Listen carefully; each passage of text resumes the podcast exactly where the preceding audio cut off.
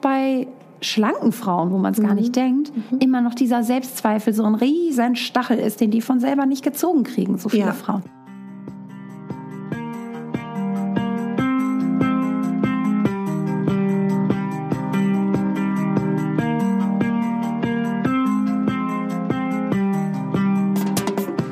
Schön, dass du da bist beim Podcast Klartext bei Katharina Pugacelski. Dein Podcast für klare Worte und Blicke hinter die Kulissen der verschiedenen Themengebiete. In meinen Beiträgen geht es um Mode, Genuss und Wohlfühlen, aber auch um Dankbarkeit, Selbstfürsorge, Empowerment und wie wichtig ein Netzwerk an starken Frauen ist. Unterstützt wird das bunte Potpourri mit beeindruckenden Gästen, die uns an ihren aktuellen Themen teilhaben lassen, uns vielleicht auf etwas ganz Neues lenken oder zum Nachdenken anregen. Nicht mehr und nicht weniger, das ist Klartext bei Katharina Pogacelski. Ich bin Moderatorin, Diplom-Kulturarbeiterin, Schauspielerin, Bloggerin, Selbstliebe-Verfechterin, Model und Stylistin. Du würdest mich so glücklich machen, wenn du mir zum einen eine 5-Sterne-Bewertung auf iTunes hinterlässt und mich an deinen Gedanken teilhaben lässt. Entweder auf iTunes oder auch gerne auf Instagram, wo du mich unter meinem Namen findest. Ich wünsche dir ganz viel Spaß mit der Folge. Deine Katharina.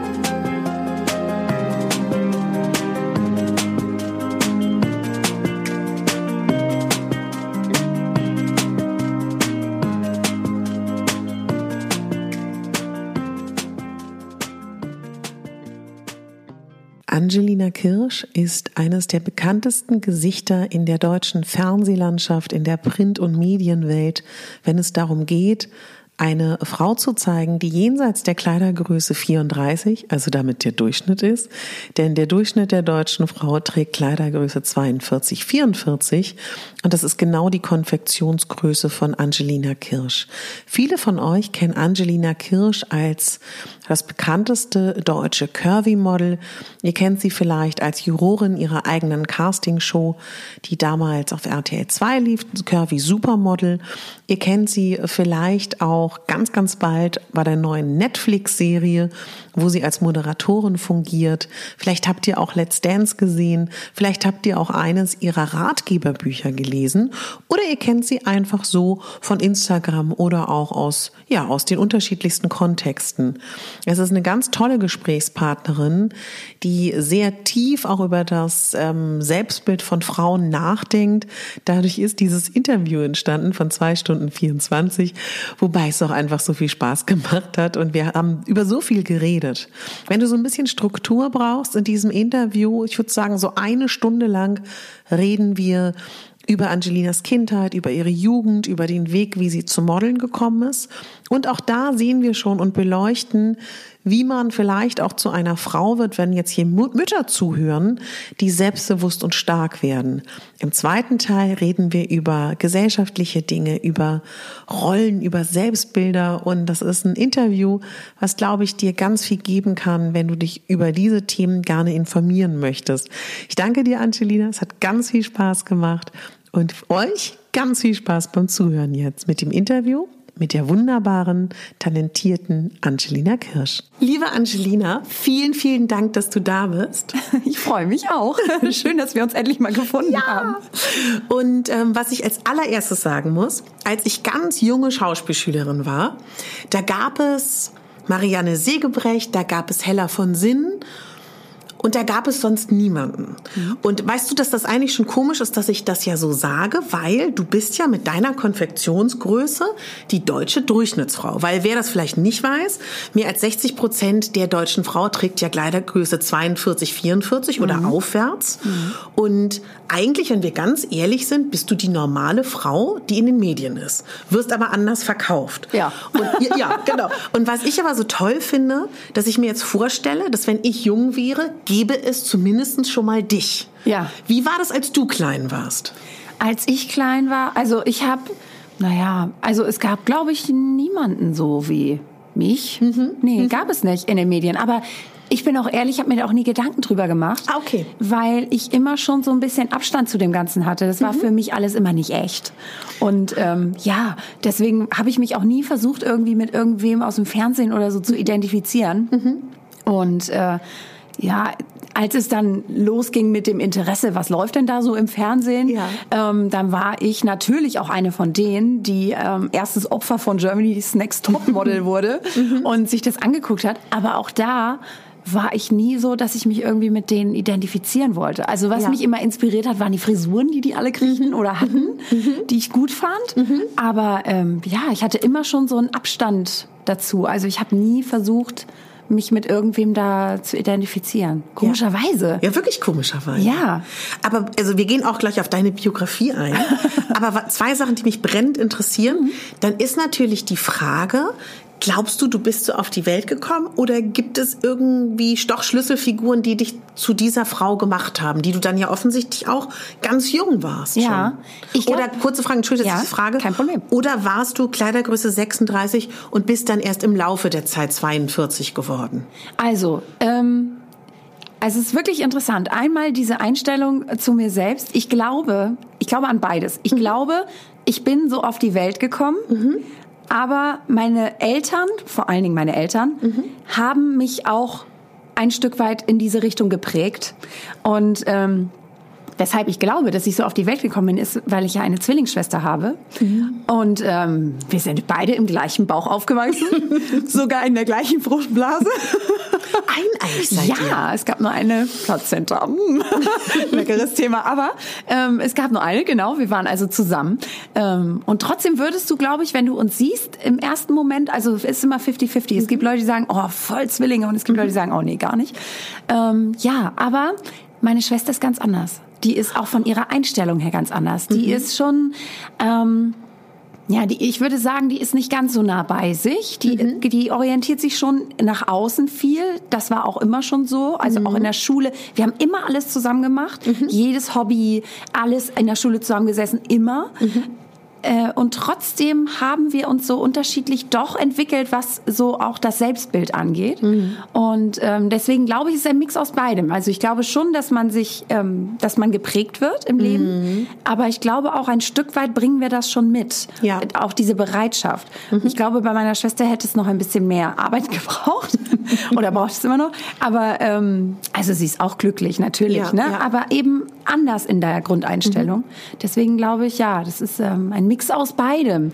Und kurvig geworden bin ich eigentlich in der Pubertät. Also ich war, äh, naja, ich finde dieses Wort normal immer so blöde. Ja. Ne? Was ist eigentlich normal? Wer, Genau. wer sagt das eigentlich? Ja. Aber äh, früher hat meine Oma immer zu mir gesagt äh, und zu meiner Schwester, ja, wir sind zu dick, weil unsere Cousinen, die waren spindeldürr, also wirklich richtig, richtig dünn. Äh, und wir waren halt, naja, also wir waren weder dick noch dünn. Also wir waren Ja. im Mittel. So, ne? Also, blödes Wort, aber normal. Und äh, haben uns auch bewegt und alles. Aber meine Oma fand uns zu dick. Und äh, irgendwann haben wir, meine, dank meiner Eltern auch, Ja. dieses Thema mit Oma da ad acta gelegt. Ähm, ja, und dann kriegte ich, ähm, dann war ich, ich weiß gar nicht, mit, hm, ich glaube, als ich 14 war, hatte ich noch eine Größe äh, 38. Genau, und dann ging die Pubertät los. Ja. Und dann äh, ja, kam das auch mit den Kurven. Und erst hatte ich ähm, ein großes Problem, weil ich nahm dann die Pille. Mhm. Und das haben ja auch viele Frauen oder Mädels erleben das, wenn sie die Pille nehmen und die Hormone sind noch nicht richtig gut eingestellt, Ja. dann geht man auch wie so ein Hefekuchen. Genau, Und ja. das war bei mir auch der Fall. So, und ähm, ich hatte da aber gar kein Problem mit, weil ich dachte, oh, guck mal, jetzt wird sie eine Frau, jetzt kriegt sie Brüste, jetzt kriegt sie einen Po. wie toll, Ich fand das Angelina. super, ja. Ja. Also ich war natürlich auch am Anfang unsicher, als das losging. Aber meine Mama, die hat mich halt bestärkt. Ne? Die hat gesagt, Angelina, das gehört dazu und jeder ist anders und freu dich doch. Ja. Und hat mir das immer als positiv verkauft und ich habe sie abgekauft. Und ähm, deswegen hatte ich auch im ersten Moment, als es dann durch die Pille mehr wurde, gar kein Problem damit. Meine Mutter hat das halt gemerkt. Die hat gesagt, hm, Angelina, ich glaube, das ist jetzt ein bisschen doll. Wir gehen mal, ähm, wir gehen mal zum Frauenarzt. Ah. Genau. Und dann sind wir dahin und der hat gesagt, ja, also dann sind die Hormone irgendwie falsch und dann habe ich was, was anderes gekriegt und dann pendelte sich das ein. Also dann ging das wieder zurück. Aber äh, ja, dann waren es halt diese normale, dieser normale Fortgang der Pubertät. Dann Ja. hat sich das alles entwickelt und ist auch seitdem so geblieben. Also ja. Egal, wo ich dich gesehen habe, ob es damals noch bei der NDR Talkshow war, da waren auch deine Eltern im Publikum, Ja. ne? Oder auch alles, was ich jetzt über dich gelesen habe. Ich finde immer, ich weiß gar nicht, ob dir das bewusst ist, dass du unglaublich gut so Frauen, die schon Kinder haben und die dann mit dir über Probleme mit den Teenager-Mädchen reden oder das so anschneiden, weil das ja auch oft Mütter betrifft, dieses Thema Selbstliebe, mhm. Selbstwahrnehmung, hast du unglaublich gute Ratschläge. Ist Komisch, dir das ne? bewusst ne? oder ist dir das äh, schon, oder? Hoffentlich. Also ähm, ich, ja, ich ja. merke schon, dass mhm. die Mütter mich ansprechen, ja. obwohl ich ja selber noch gar keine Mutter bin. Mhm. Aber ich glaube, ich bin halt gerade, ich bin diese gute Schnittstelle. Ich habe mhm. halt diese tolle Mutter oder auch mhm. den tollen Vater, den darf ich nicht vergessen, weil der hat auch ganz viel gemacht. Aber gerade in Sachen Körperbild natürlich meine Mama, ähm, von der ich das erlebt habe. Aber ich habe auch immer noch den Draht zu den mhm. jungen Mädchen, die mir dann auch schreiben oder mich ansprechen und sagen, Mensch, und, oh, und du bist mein Vorbild und was kann ich denn machen? Ja. Und ähm, ich weiß, was mir gut getan hat und ich ich weiß eben auch durch die äh, durch die Nachrichten bei Instagram von mhm. den jungen Mädels, was die brauchen, was die sich wünschen. Mhm. Und deswegen glaube ich, kann ich diese Tipps ganz gut geben mhm. und mache ich auch gerne. Mhm. Aber ich finde es auch, also am Anfang, als mir das dann klar geworden ist, dachte ich so, oh befremdlich, ich bin doch selber gar keine Mama. Jetzt Warum fragt ihr mich? Ich bin doch keine Mutter. ja, aber es geht wohl trotzdem.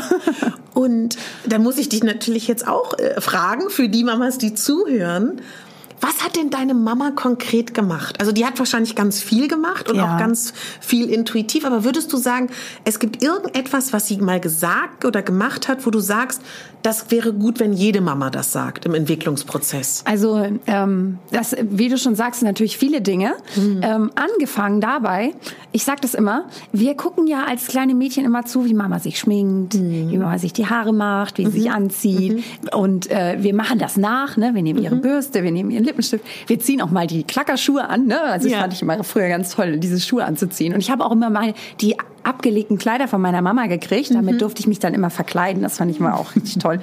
Aber was wir uns auch oft mit anziehen, und das hat meine Mutter richtig gemacht, ähm, wir sehen nicht nur, wie sie sich die Lippen anmalt, wir sehen auch, wie sie sich das Gesicht so ein bisschen hin und her zieht. Wir sehen, wie sie mhm. sich seitlich zum Spiegel stellt und den Bauch einzieht. Also wir kriegen auch die Selbstzweifel mit. Mhm. Und auch wenn wir es in dem Moment vielleicht gar nicht so verstehen, aber unterbewusst kommt das an. Mhm. Und das hat meine Mutter mir nie vorgelebt. Meine Mutter war immer eine Frau, die hat sich, und heute noch, mhm. die zieht sich modisch an. Gestern waren wir erst shoppen. Ähm, und die, die hat ganz, trägt ganz auffällige Brillen und die hat auch immer ganz auffällig sich die Haare gemacht. Mhm. Und also sie ist wirklich eine Frau, die nach draußen geht, die sich zeigt und die lebensfroh ist und offen. Mhm. Die hat auch jahrelang ähm, ein eigenes Geschäft gehabt und verkauft. Also war da natürlich mhm. auch bei uns in unserem kleinen Städtchen da bekannt. Mhm. Und das fand die immer alles toll. Mhm. Und hat sich nie versteckt. Und ich glaube, das ist so dieses Erste, was worüber man sich bewusst sein muss als Mutter mein Kind kriegt das alles mit. Ja. Und ähm, natürlich ist es auch, natürlich hat sie auch mal Zweifel, ne? Und fragt mhm. auch mal, Mensch, meinst du, ich kann das anziehen oder brauche ich es eine Nummer größer? Mhm. Aber sie würde mich niemals fragen, denkst du, ich sollte abnehmen? Und das Ach, hat sie mich auch nie gefragt früher. Mhm. Ähm, also sie hat mir schon gezeigt, ja, reflektiere und guck auch und guck dich auch unbedingt von hinten im Spiegel an. Ne? Super Ratschlag. Sei ehrlich von, zu dir selbst, genau. Also viele vergessen ja auch, dass man auch von hinten eine Ansicht hat. Ja, ähm, ja aber sie war nie unsicher. Mhm. Wahnsinn. Und das war toll. Und dann war sie eben auch immer da. Also, mhm. und auch wenn, wenn ich das nicht wollte, wir kennen das ja, ne? Teenies, die dann auch mal mhm. sagen, so, ja, na, ne, Essenstisch, wie war's heute in der Schule? Gut. Und das war's. Hatte ich auch. Ja. Aber sie ist dran geblieben. Mhm. Mein Vater auch, aber mhm. meine Mutter vor allen Dingen auch. Ne? Mhm. Und hat wirklich auch sich nicht abschrecken lassen und ist dann auch gekommen und gesagt, vielleicht willst du es nicht hören, aber ich glaube, das und das beschäftigt dich. Mhm. Und wenn du jetzt nicht reden willst, ist okay, aber du kannst jederzeit kommen. Mhm. Und ja, das war natürlich auch toll, weil dann war ich auch offen nicht nur für ihre, äh, für ihre Hilfe, wenn ich Hilfe brauchte, sondern einfach auch für ihre Ratschläge, wenn sie sie mir gegeben hat. Mhm. Ja. Und wenn du jetzt sagst, du und deine Zwillingsschwester, hatte eine von euch mal irgendwie einen Anflug von, ich will jetzt exzessiv Sport machen oder ich will eine Diät machen. Hattet ihr mal so ein, so ein, so ein Bedürfnis und gab es da so irgendwie ja. auch diese Momente? Also ja, als es mit den Kurven losging natürlich, mm. ne? Da mm. denkst du dir, oh Gott, wenn du die erste in der Klasse bist, ne? Also alle, wir waren sowieso immer schon große Kinder, mhm. also von der Körpergröße mhm. her. Heute ist das ja überhaupt gar kein, ne? Heute sind ja, ja die alle um, schon um die 1,80, 2 Meter groß, aber genau. wir waren damals die Größten. Das war schon so ein Ding. Und meine Schwester ist auch noch größer als ich, noch 5 mhm. Zentimeter. So, und ähm, dann ging dann die Kurven los, also man versteckte sich. Mhm. Und äh, dann, ja, wollten wir natürlich auch weniger essen. Und das hat eben meine Mama kapiert mhm. und gesehen und gesagt, nee, Leute, also wirklich, achtet drauf, wir haben euch beigebracht, was gehört zu guter Ernährung. Mhm. Wir haben euch gezeigt, was ähm, ähm Sport auch mit eurem Körper macht, seid mhm. aktiv, mhm. ähm, aber macht niemals eine Diät, weil mhm. sonst gibt es den Jojo-Effekt. Und dann war, seid ihr noch unglücklicher. Und ich habe es auch geglaubt. Das ist aber toll, ne? Ja. Weil du hast insofern wahrscheinlich recht, viele Mütter leben dann ja auch schon ihren Töchtern diesen Diätwahn ja. so vor, ne? Ja, ja. Und also natürlich, meine Eltern machen auch Diäten. Mhm. Ähm, also seit ich mich erinnern kann, oder nee, eigentlich nicht seit ich mich erinnern kann, aber seit ich mich mit dem Thema selber auch mhm. beschäftige, mhm. ähm, habe ich das so verstanden, dass meine Eltern auch Diäten machen. Aber die haben es uns, als wir diese Anfangsphase hatten, mm. diese Prägungsphase, mm. nicht vorgelebt. Mm. Und ähm, erst später, da war ich schon, naja, da war ich schon na, fast 20. Ja. Da ist mir das dann das erste Mal so richtig aufgefallen. Ah, meine Eltern achten drauf oder mhm. ne, gehen, mhm. machen irgendwelche Diätprogramme mit oder so, mhm. ähm, weil die in diesem Teufelskreis gefangen sind. Mhm. Aber meine Mutter hat mir dann halt immer erklärt, Angelina, ich mache das, weil ich muss das machen. Mm, okay. Mir geht's auf die Gelenke und ne, ja, ja. deswegen ich muss es machen. Mm. Aber mach du es bitte nie, weil mhm. sonst kommst du auch in diesen Teufelskreis. Mhm. Mhm. Wenn ich dich fragen darf und dann schließen wir auch das Erziehungsthema ja, ab. Ein Problem. Aber das finde ich wirklich spannend, weil ich habe jetzt ja auch ganz viele männliche Freunde mhm. und die sagen, dass sie das ganz schwer empfinden. Was ist der richtige Umgang als Vater? Mit einem pubertierenden Mädchen, das vielleicht auch ein bisschen mehr Gewicht hat. Mhm. Und aus meiner Erlebniswelt, ich weiß nicht, wie du das wahrnimmst, kann man auch als Vater ganz viel falsch machen. Ja. Ich weiß nicht, wie du das erlebt hast damals mit deinem Papa. Also ähm, mein Vater hat tatsächlich auch hin und wieder mal was falsch gemacht, obwohl er das gar nicht wollte. Ja. Und ähm, also es gibt einen Moment, daran erinnere ich mich noch bis heute. Das hat sich so eingeklopft bei mir. Und zwar hatten wir damals so einen ähm, so einen Schullauf ja. Und wir sind gelaufen und mein Vater, das war immer seine Aufgabe, der fand das toll, uns zur Schule zu bringen und wieder abzuholen. So, mhm. Das war immer sein Task of the Day. Und ähm, wir waren schon fertig gelaufen, meine Schwester und ich, und mhm. standen ein Stück weiter und haben was getrunken. Und mein Vater kam und wollte uns abholen, hat uns aber nicht gesehen. Mhm. Und fragt unsere Schulkameraden, wo wir denn bleiben, was meinten die, wie lange wir noch brauchen, bis wir ins Ziel kommen. Und da haben die gesagt, oh, ich glaube, die sind schon durchgelaufen. Und da hat er gesagt, was, meine Kinder doch nicht, das sind doch zwei lahme Enten. Oh. So, er hat das im Spaß gesagt. Ja. Aber ich habe das gehört und ich dachte so, au, du hältst mich wirklich für unsportlich? Wie jetzt? Ich hab's geschafft. Ich bin schon lange hier, schon seit zehn mhm. Minuten und ich war jetzt auch wirklich nicht die schnellste, weil ja. Laufen finde ich ist langweilig und mhm. deswegen und was langweilig ist, ist anstrengend. Aber dann ist es, äh, dann dauert's. Ja. Aber ähm, ich war halt schon da. Ja. Und dann er sieht mich nicht und sagt, ja, wieso sind doch zwei lahme Enten? Und ich denke nur so, oh Mann. Also das äh, tut dann schon weh. Aber mhm. was mein Vater richtig gemacht hat, ähm, er hat er hat mir und meiner Schwester immer gezeigt, wir sind auch mehr als das Äußere. Mhm. Er hat uns natürlich auch hübsch gefunden. Wir sind die Prinzessinnen. Mhm. Ne? Und ähm, das weiß ich auch. Den kriegen wir immer um Finger gewickelt. Und egal was ist, also ähm, der ist immer für uns da und springt immer in die Bresche für uns. Mhm. Das hilft natürlich viel. Und der findet uns natürlich auch hübsch. Also wenn er uns ja. sieht in einem Abendkleid oder überhaupt nur ein bisschen zurechtgemacht, sagt er auch, Mensch, das sieht ja schick aus. Ne? Also das bemerkt er auch. Ja. Ähm, aber der hat eben auch ganz doll daran mit uns gearbeitet, dass uns klar wird, hey, ähm, die Schönheit ist vergänglich. Mhm. Was am Ende bleibt, ist der Charakter. Mhm. Und ihr könnt noch so viel mehr. Ihr habt Talente und ihr könnt dies und ihr könnt das. Und er hat uns auch immer ein bisschen gefordert. Mhm. Finde ich auch gut. Mhm. Und hat uns dann aber auch äh, immer gesagt, wenn wir was richtig gut gemacht haben, oder er ist eigentlich immer stolz wie Oscar. Und das sagt er dann halt auch immer, ne? Mhm. Und zeigt das auch. Und zeigt das vor allen Dingen auch nach außen. Mhm. Also wenn wir dabei sind, redet er auch gerne bei anderen Menschen ganz positiv über uns. Schön. Und also macht er sowohl als auch, wenn wir dabei sind und auch wenn nicht. Mhm. Und also ich sage immer, oh Papa, so peinlich, weil das ist also gestern erst wieder gewesen. Mhm. Da waren wir einkaufen, alle mhm. zusammen, mhm. Shopping. Und ähm, meine Mama und ich an so einem Ständer am gucken, ne, so mhm. Oberteile. Mein Vater sitzt dann da, typisch Mann, und äh, spielt irgendwie im Handy, weil er sich langweilt. Mhm und kriegte mit, dass äh, zwei Mädels sagten, oh, ist sie das, ist sie das? Und dann ist er hingegangen und eigentlich habe ich ihm das verboten, aber er macht es trotzdem, weil er so stolz ist und geht hin und sagt, hier ist meine Tochter. Und äh, dann gibt er den Autogrammkarten von mir. Aber das ist das. das ist eigentlich süß, aber ich denke ja. immer so, Mann, dann, also ich finde es immer so doof, das ja. unaufgefordert hinzugeben. Man soll er doch vorher fragen. Aber so, du, ja. er macht es halt trotzdem, weil er so stolz ist so und mhm. verteilt das und wird am liebsten ganz Neumünster damit tapezieren. ja.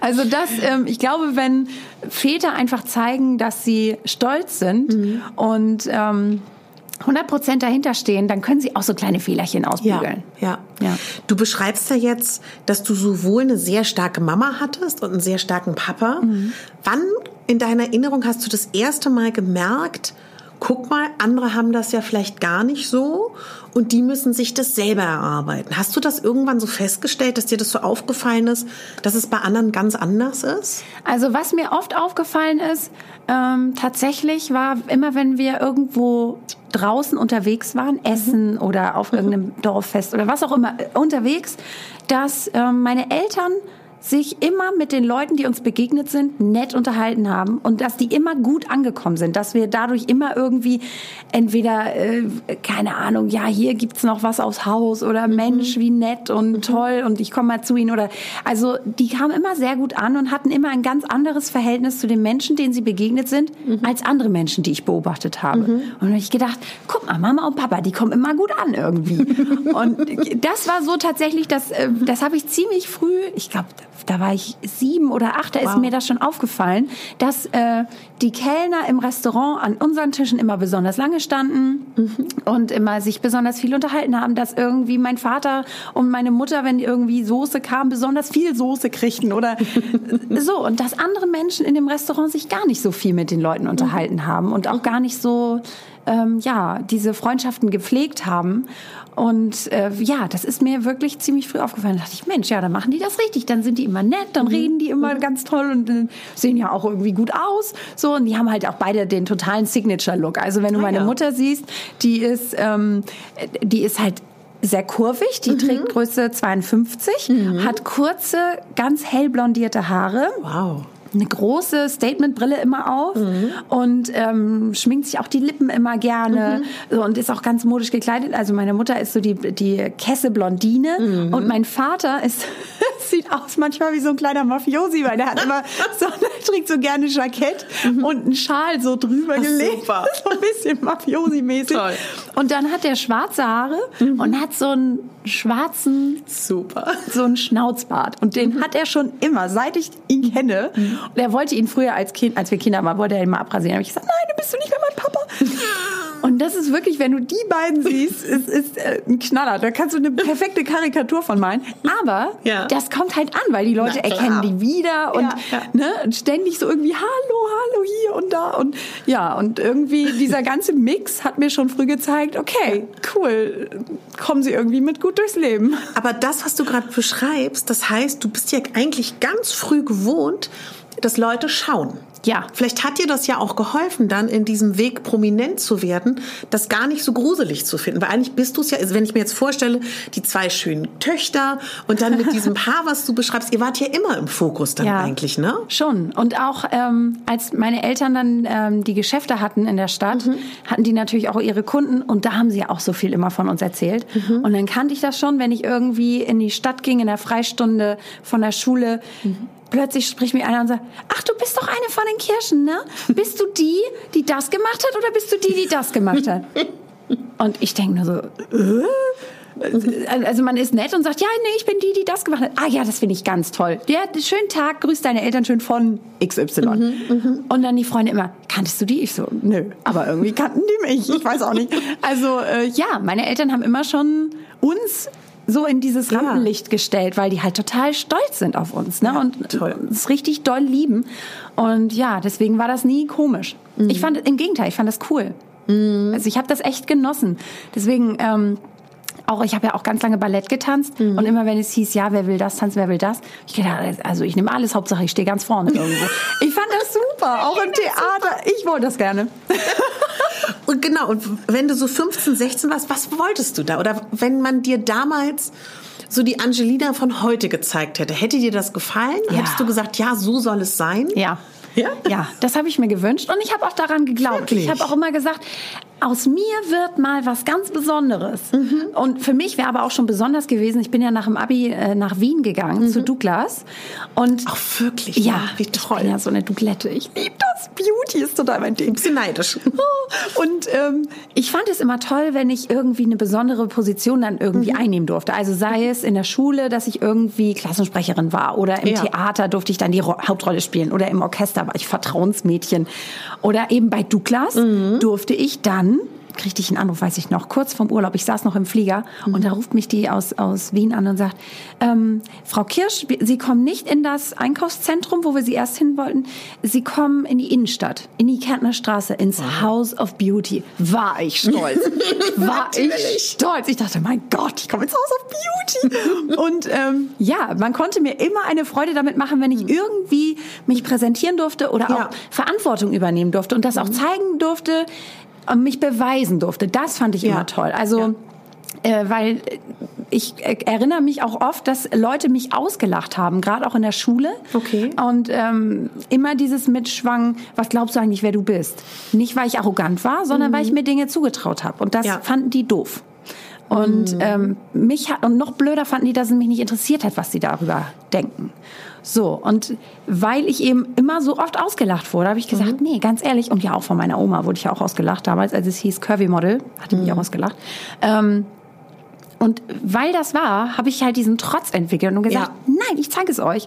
Und habe mich immer gefreut, wenn ich diese Chance gekriegt habe, mich zu beweisen. Und habe dann auch immer alles gegeben, damit es klappt.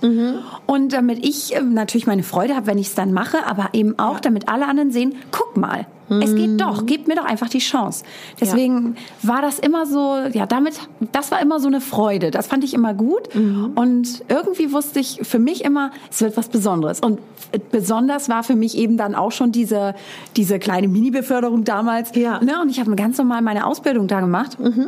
Aber ich durfte im House of Beauty sein. Aber wie schön auch, dass dich das dann so erfüllt hat, ne? ja, doch auch die kleinen Dinge. Doch, das erfüllt mich.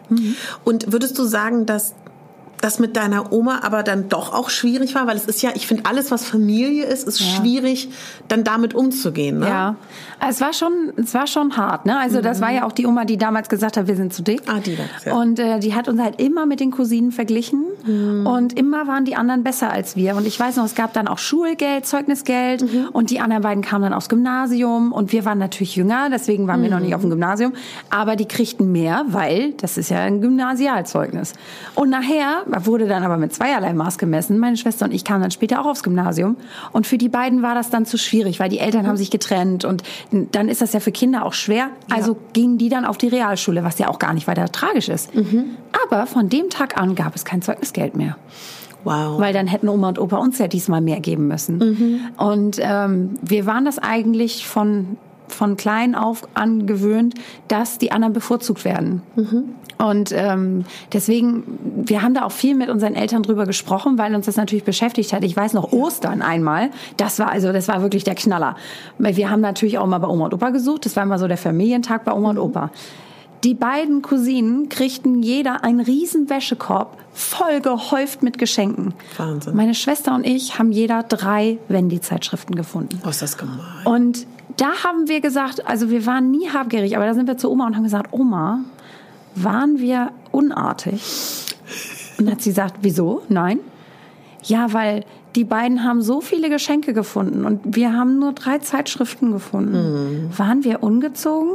Und da haben wir richtig von Oma eins drüber gekriegt. Ja, wie habgierig seid ihr? Und ähm, ja, und äh, aber da haben wir dann eben auch am Ende dann mit meinen Eltern drüber gesprochen. Die haben gesagt, ja, und die beiden, ihr habt ja zu Hause schon gesucht und die beiden nicht. Und guck mal, und Oma und Opa, die sind nun mal so und nehmt es ihnen nicht krumm und sie lieben euch doch trotzdem. Ihr seid doch auch immer da und Ja. ähm, ja, aber man muss das dann einfach für sich rausfinden. Ich habe dann für mich rausgefunden, okay, Oma hat da einfach einen, einen anderen Ansatz Ja. und habe dann also so eine, gerade bei Oma, ähm, so eine, ja, eine leichte Gleichgültigkeit auch erfahren mhm. und auch selber entwickelt an ihr gegenüber. Also ich habe sie mhm. immer besucht, zum Beispiel wöchentlich. Ich bin jede Woche mal zu ihr hingefahren, um zu gucken, Oma, ist alles gut? Brauchst du Hilfe? Ja. Und wenn ich mal eine Woche nicht gekommen bin, ähm, dann war sie beleidigt. Und Oma hat sich angewöhnt, das war, machen ja viele Omis, die geben Geld. So. Und immer wenn ich kam, habe ich ein bisschen Geld von Oma gekriegt, obwohl ich das eigentlich gar nicht wollte. Und es war mhm. mir auch ein bisschen unangenehm. Und wenn ich dann mal eine Woche nicht gekommen bin oder zwei, weil ich arbeiten musste, ähm, dann sagt Oma, ja, also äh, ich kann dir jetzt kein Geld geben, weil äh, die andere war gestern da, die andere Cousine, und die hat es gestern gekriegt, das Geld. Ähm, aber wärst du letzte Woche gekommen, dann hättest du Geld gekriegt von mir. Und äh, am Anfang hat mich das noch echt verletzt. Und nachher habe ich, hab ich mir dann einfach wirklich dann auch so Sprüche überlegt, mit denen ich kontern konnte. Habe ich dann gesagt, Oma, ich bin deine Enkelin und keine Nutte. Ich komme nicht zu dir wegen dem Geld. Ich komme zu dir, weil ich dich sehen will. So, und äh, damit konnte ich sie dann immer noch mal still kriegen. Ne? Mhm. Und habe dann einfach diese ja, so diese Motivation aus Bockigkeit mhm. entwickelt, um eben auch Oma zu zeigen, guck mal, Oma, es geht doch. Mhm. So, mhm. wie du wirst Model, du bist doch viel zu dick. Mhm. Ja, aber guck mal, Oma, das ist meine erste Kampagne. ne? meine erste Kampagne, es geht doch. Mhm. So, also ja. Das heißt, das hat sie noch mitbekommen, ne? Ja, aber mhm. sie hat dann nachher den Erfolg im Fernsehen nicht mehr mitbekommen. Sehr schade, ne? Bestimmt für dich. Ja, wobei ähm, ich glaube, auch da hätte Oma irgendwie noch gelacht und das belächelt und äh, vielleicht noch gesagt bei Let's Dance, ach komm, die ersten zwei Sendungen, das schaffst du vielleicht noch und danach. Deswegen, ähm, nee, ich glaube, das hätte sie nie verstanden. Mhm. Aber es ist auch fein. Also das heißt, wir können festhalten, so eine Art, wie du deine Oma hattest, das gibt es wahrscheinlich in jeder Familie. Ne? Ja. Ob es die Oma ist, ob es der Vater ist, mhm. ob es die Mutter ist. Wenn wir jetzt mal zurückgehen nach Wien. Ja. Du bist jetzt bei Douglas, du bist glücklich. Wie hast du dich wahrgenommen? Du warst ja wahrscheinlich schon immer so voller Ausstrahlung, schön, weiblich. Wie fandest du, haben die Menschen auf dich reagiert? Weil du warst ja auch das erste Mal weg, so richtig von zu Hause. Mhm. Wie, wie, wie hast du das so wahrgenommen? Wie Frauen dich wahrnehmen, wie Männer dich wahrnehmen? Oder hast du zu der Zeit über sowas gar nicht nachgedacht, weil du ja einfach so auch glücklich warst in dieser Tätigkeit? Ja, also ich habe tatsächlich erstmal gar nicht darüber nachgedacht. Mhm. Aber ich musste dann drüber nachdenken, mhm. weil, und das ist leider die Schattenseite der Geschichte in mhm. Wien, mhm. ähm, ich feststellen musste, dass die Wiener mich nicht mochten. Wirklich? Ja, ich weiß auch gar nicht warum. Ich hatte es im Job, äh, mhm. dass die Kunden zum Teil sagten, also ich meine, Kärntner Straße ist ja nun auch Touristenviertel. Ich hatte auch ganz viele Touristen als Kunden. Aber wenn dann oft war es so, dass dann, wenn das dann Wiener Kunden waren oder österreichische Kunden, mhm. ich weiß jetzt nicht, da steht ja nicht drauf, ich wohne in Wien, aber ja. ähm, die sagten dann zu mir, äh, ja, Sie sind eine Deutsche, das höre ich an Ihrem Akzent. Ich sag, ja, ich bin eine Deutsche. Ich komme aus Hamburg. Ähm, ja, also dann holen Sie bitte eine Kollegin, ich will von Ihnen nicht bedient werden. Okay, aber dann war es wahrscheinlich nicht du mit deinem Wesen, sondern du als Deutsche, ne? Ja, aber in dem Moment denkst du natürlich, ja. mhm. was, hä?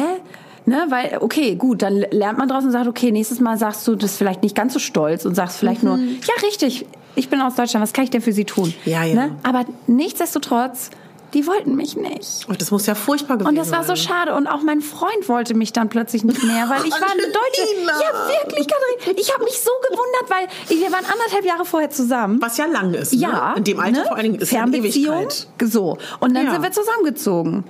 Und auf einmal fand er die Deutschen doof. Auf einmal fing der an, ähm, äh, über die Deutschen zu meckern. Ich sag, du weißt aber schon, dass ich auch eine Deutsche bin. Ne? Also ich meine, äh, ja. so viel Patriotismus ist ja auch in unserem Land nicht so erwünscht, aber ja, ja. Ähm, trotzdem. Mhm.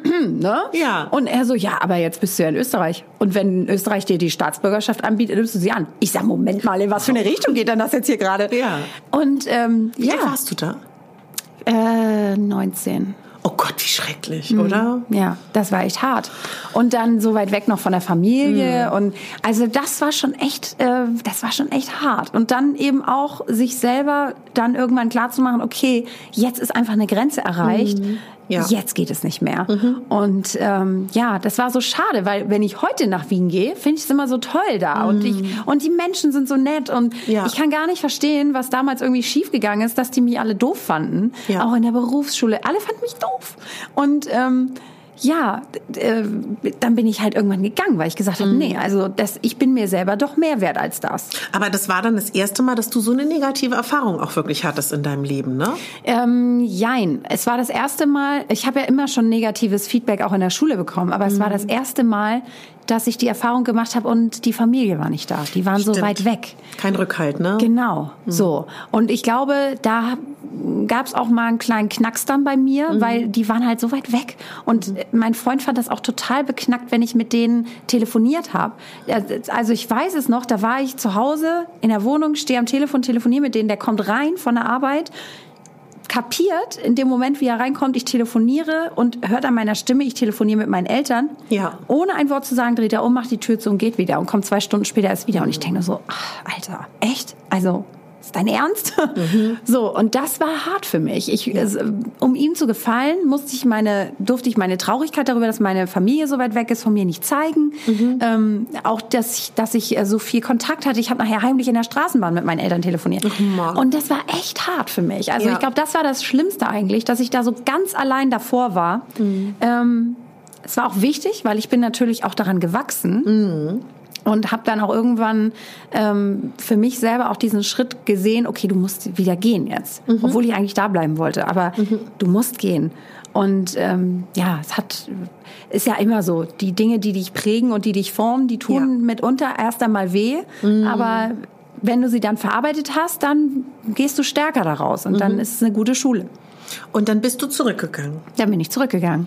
Und du und, warst erstmal traurig. Ja, ich war schon traurig, dass mm. das gescheitert war, ne? Weil mm. ich hatte mir das alles gut überlegt und ähm, ach Douglas House of Beauty, ich weiß, ich muss noch mal sagen, ich war also wirklich sehr, sehr stolz, fand das richtig cool, auch da zu arbeiten. Das gibt's noch, ja. Dann grüßen wir mal herzlich. Ja, genau.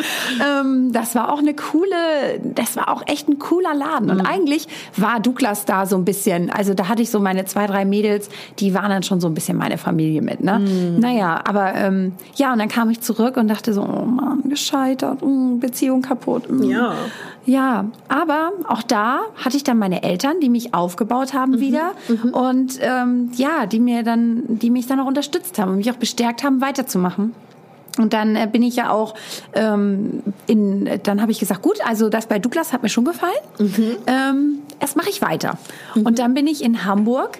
Ähm, in Hamburg habe ich mich dann beworben um weiter halt meine Ausbildung zu machen und durfte dann, und das war auch wieder so ein Ritterschlag, ich so, oh, erst sollte ich nach, äh, sollte ich nach Itzehoe in eine Filiale, wo auch alle sehr nett waren, aber ich dachte, oh Leute, also ich war im House of Beauty, ich kann doch noch so viel mehr. Lasst mich doch in die Innenstadt. Und dann durfte ich nach Hamburg an den Neuen Wall. Wow. Diese Eckfiliale Neuer Wall, Jungfernstieg, äh, also wirklich, wo die Creme de la Creme einkauft und wo also die teuren Produkte alle im Safe sind und so, also richtig ja, cool. Ja. Da dachte ich so, yeah, da war, hatte ich auch wieder was geschafft. ja, und hatte dann auch echt Spaß und habe dann aber irgendwann gesagt, ähm, ja, es, irgendwie reicht mir das nicht, ich will noch mhm. mehr. Mhm.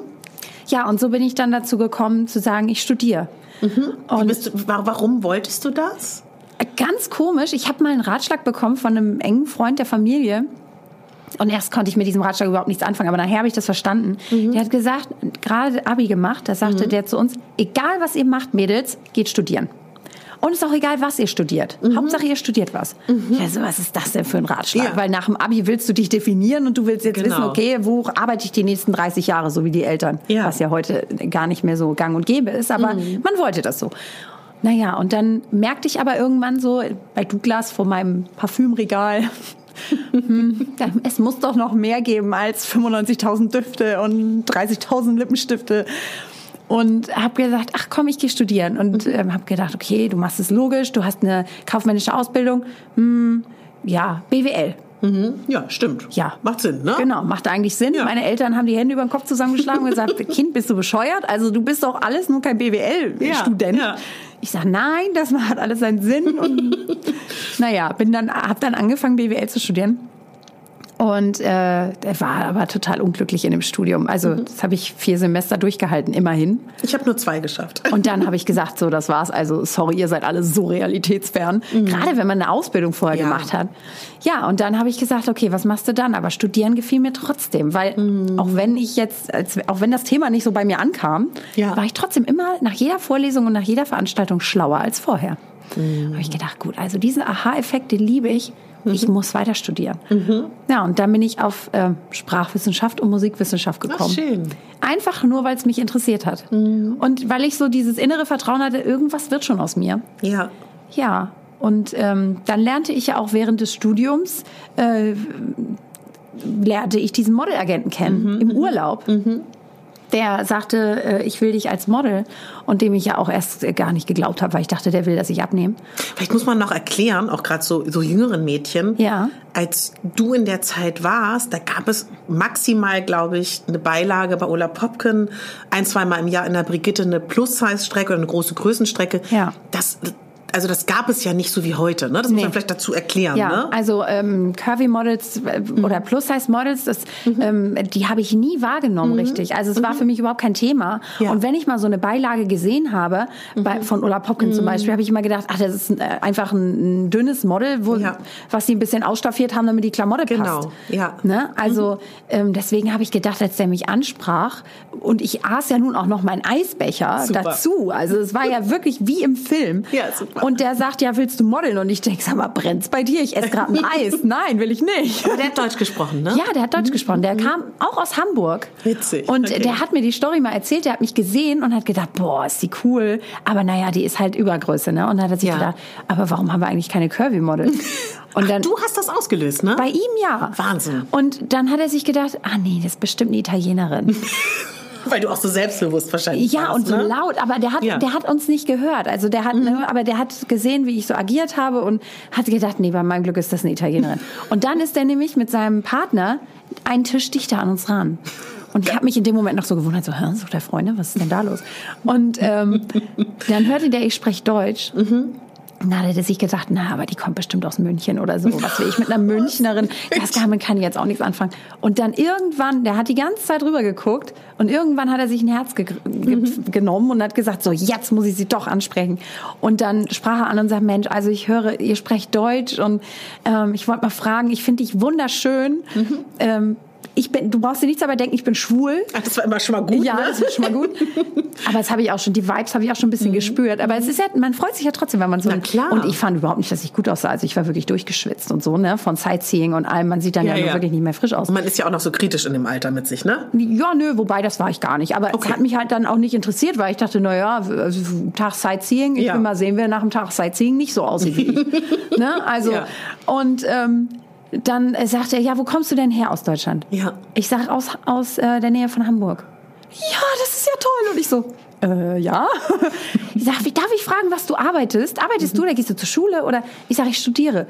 Oh mein Gott, ist das super. Und ich so, äh, äh, hä? Wieso? Was hast du denn in dem Moment gedacht? Dachtest du, das der, der, der Ich war irritiert, Freunde, ja. ja ne? Ich war irritiert, weil ich dachte, was, warum freut er sich jetzt so, dass ich studiere mhm. und aus Hamburg komme, hä? Ja.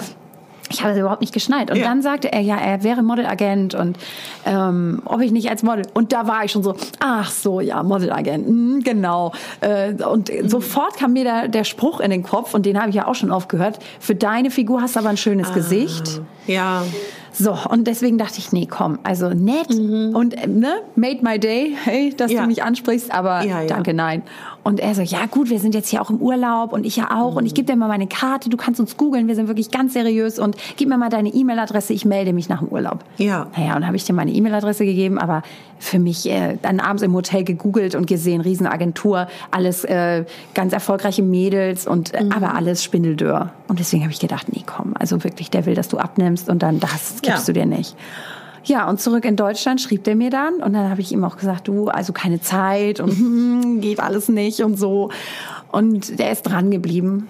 Und dann äh, irgendwann sagte er, du, ich komme jetzt von der Fashion Week und ich musste da noch mal drüber nachdenken. Mhm. Komm doch mal in die Agentur. Ja. Auf dem Apfelsaft. Auf dem Apfelsaft. Also ich war da schon 22, muss man dazu sagen. Aber trotzdem komm mal auf dem Apfelsaft. Okay, ich komme auf dem Apfelsaft.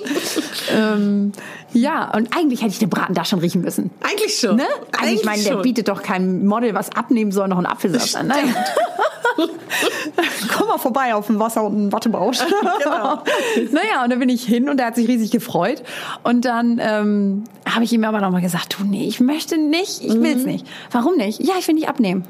Und dann sagte er, aber du sollst ja auch gar nicht abnehmen. Du sollst als Curvy-Model für mich arbeiten. Und dann hat er mir erstmal erklärt, was das ist. Ja, ja. Und äh, ich habe das total unterschätzt und habe gedacht, na ja, komm, neben dem Studium. Und habe dem auch gesagt, du, aber hier, ich habe Präsenzstudium mit Anwesenheitsliste. Ich muss da sein. Ja. Und äh, ich will nämlich später was Anständiges machen. Ich mache das nur nebenbei. Ja, also ne, nicht beleidigt sein, wenn ich keine Zeit habe. Ja. Ja, und dann fing das so an. Und dann wurde Und das erzähl immer mal, wie mehr. dein aller, allererster Job war. Ich erinnere mich noch, als wäre es gestern gewesen. Ja, es bitte. war Was hast du denn, ganz blöd gefragt, weil das muss man Ja. auch erklären. Heute, wenn ein Mädchen das machen will, ist das Internet voll. Wenn Mhm. Ja. ein Mädchen wissen will, was ziehe ich beim Casting an, du kannst dir alle Informationen holen von Genau. wie, wie post du, du kriegst alle Informationen. Zu deiner Zeit gab es nichts. nichts, nada. Also insofern, du wusstest ja gar nicht, was auf dich zukommt. Nö. Also das Einzige, was ich als quasi kleine Vorschulung hatte, war Mhm. ein Testshooting, natürlich für meine Setcard. Aber auch da war es jetzt nicht so, dass die Agenturleute mich begleitet haben oder so und gesagt haben, so, pass mal auf und wenn du die, die Hand in die Hüfte machst, dann sieht Mhm. das ganz gut aus. Sondern das musste ich selber irgendwie rausfinden. Mhm. Und nun hatte ich dieses eine Testshooting, da waren auch irgendwie ganz coole Bilder entstanden. Mhm. Und dann kriegte ich den ersten Job. Und es war gar nicht mal ein Casting, wo ich hin sollte, sondern es war ein richtiger Job schon. Wahnsinn, ne? Krass. Ja. Da habe ich auch gedacht, Mensch, die, wissen doch gar nicht, ob ich das kann, aber gut, okay. Und ähm, das war. Darf ich kurz fragen, Ja. wurde dir geraten, dass du so tust, als ob, oder durftest du zeigen, dass du es nicht kannst oder noch neu bist? Ähm, mir wurde nichts geraten. Okay, noch schlimmer. Noch schlimmer. Ganz ins kalte Wasser geworfen.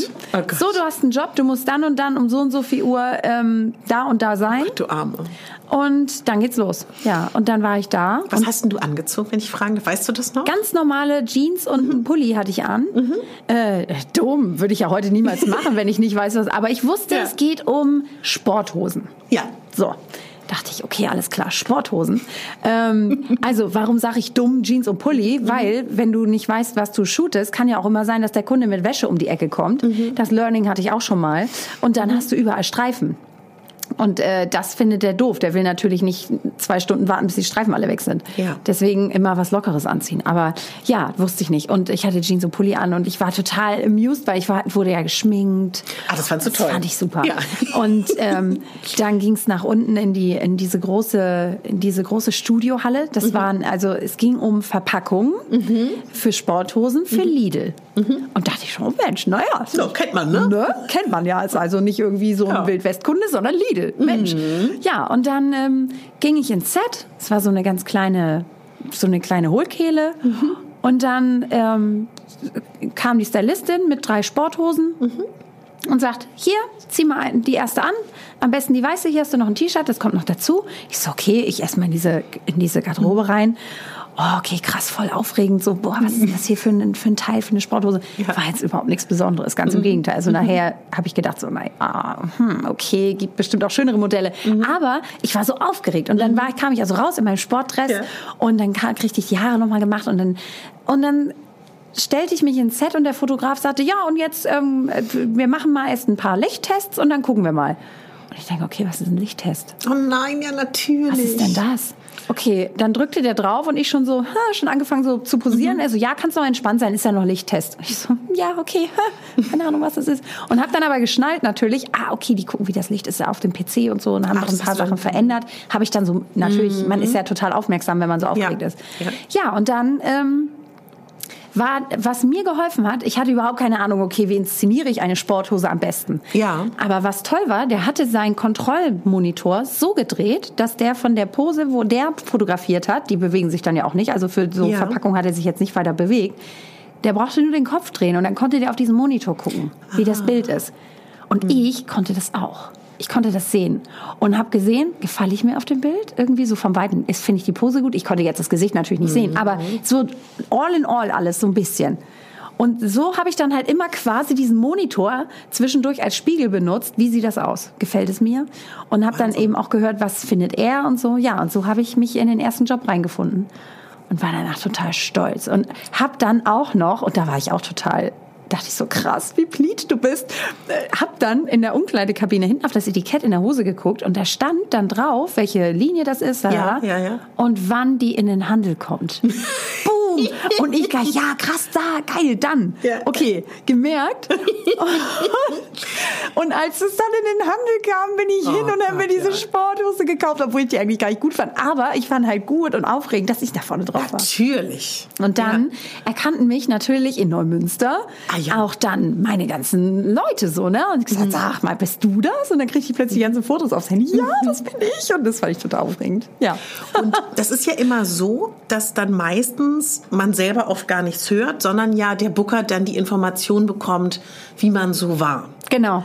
War das von, also was hat er da für ein Feedback über dich bekommen? Waren das auch alles Kunden oder gab bestimmt auch Kunden, die noch nie mit Mädchen gearbeitet haben, die nicht eine kleine Konfektion haben? Oder Ja. wie würdest du das beschreiben? Ja, also ähm, meistens war es so, dass die Kunden das toll fanden, dass die, also äh, meine Modelagentur hat mir das so erklärt. Die haben gesagt, also normalerweise ist es so, wenn ein Kunde zufrieden ist, dann gibt es eigentlich kein besonderes Feedback irgendwie so, ja, war gut oder so, aber äh, eigentlich hören wir dann nur erst wieder was von denen, wenn die dann nochmal buchen wollen. Aber bei mir war es wirklich so, dass die Kunden immer ein Feedback gegeben haben und immer gesagt haben, toll, toll, toll, toll. Wir hatten so viel Spaß und äh, sie hat auch so viel mitgedacht und toll, toll, toll, toll. Und die Ausstrahlung und also fanden es toll. Und äh, so, so wie du sagst, waren eben auch viele Kunden dabei, die ähm, zum ersten Mal mit Curvys gearbeitet haben. Und auch gerade am Set habe ich das oft gemerkt, dass ähm, Make-up-Artisten zum ersten Mal mit einem Curvy-Model arbeiteten oder Stylisten oder auch Fotografen. Und am Anfang kommt man rein und die denken noch so, naja, jetzt kommt die Dicke, ne? So, weil, also auch wenn ich die Durchschnittsfrau bin eigentlich, Ja. in der Modelbranche bin ich dick. Ja, genau, das So. muss man vielleicht auch erklären, dass in, in, in der Modewelt ein ganz kleiner Körper nach wie vor als Ja. normal empfunden wird, ne? Also mir wurde damals erzählt, ab Größe 38 bist du eine Übergröße. das ist erstmal hart, ne? Das ist erstmal heftig, weil, Ja. also, ne, wenn, wenn du mich jetzt mit einer 38 sehen würdest, würdest du wahrscheinlich auch denken, krass, ist die dünn. Ja, So, und ja. das wäre immer noch eine Übergröße. So, und ähm, ja, deswegen waren viele am Anfang immer so, dass die dachten, oh Gott, und, oh, und haben das unterschätzt. Wie war das für dich? Weil das hast du ja noch gar nicht so gekannt, dass. Leute so auf dich reagieren. Ja, aber ich dachte so, naja, Leute, also ich, äh, ich kannte halt, dass Leute mich grundsätzlich auch nicht äh, von Anfang an nicht meine Fans sind. Und deswegen habe ich gedacht, ja, lass uns doch erstmal fünf Minuten arbeiten, die tauen schon noch auf. Und so ist es dann nachher auch passiert. Also die sind dann auch her- nachher, also wirklich alle aus sich rausgekommen. Ich weiß auch, die härteste Nuss war mal so ein französischer Fotograf. Und der fand das total, also der war, der war fast angeekelt von mir, als der mich gesehen hat. Und mit dem musste ich fünf Tage arbeiten. Und ich meine, shoote mal und mach mal ein paar tolle Posen, auch noch on location, weißt du? Da, wo das, wo du wirklich die Zeit rennt, damit das Licht noch perfekt ist. Ja. Und dann mach mal Posen in die Kamera von einem Typen, wo du eigentlich weißt, der kotzt, wenn er dich sieht. So. Aber ich habe gedacht, nee, mein Freund, ich mache das trotzdem gut, weil ich Super. will für diesen Kunden nochmal arbeiten und es ist mir egal, Ja. ob du mich jetzt gut findest oder nicht, Ja. wir müssen es irgendwie durchbringen.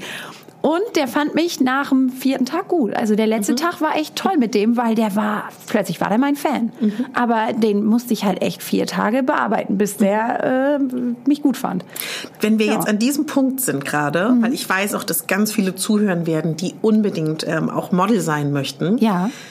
Du würdest wahrscheinlich jetzt alles, was du beschreibst, sagen, neben Talent und Grundvoraussetzungen ist es ganz viel auch Verhalten. Könntest Ja. du da vielleicht so zwei, drei Tipps geben, was man machen könnte, wenn man irgendwo hinkommt oder was Ja. man vielleicht auch besser nicht machen sollte? Also wichtig ist, dass du dir klar machst, du arbeitest mit Menschen. Und ähm, jeder Mensch kann mal einen schlechten Tag haben.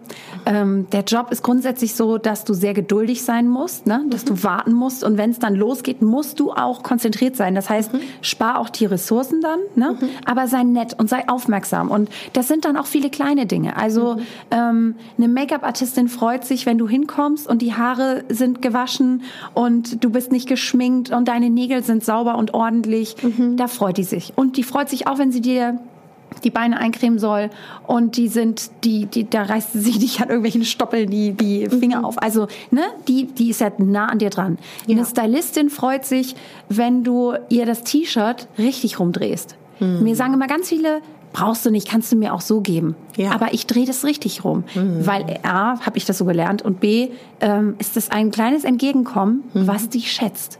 Ja. Und das wurde mir immer gesagt, wenn ich denen das vernünftig oder sogar mitgeholfen habe, es wieder auf den Bügel zu hängen, weil die Zeit da war.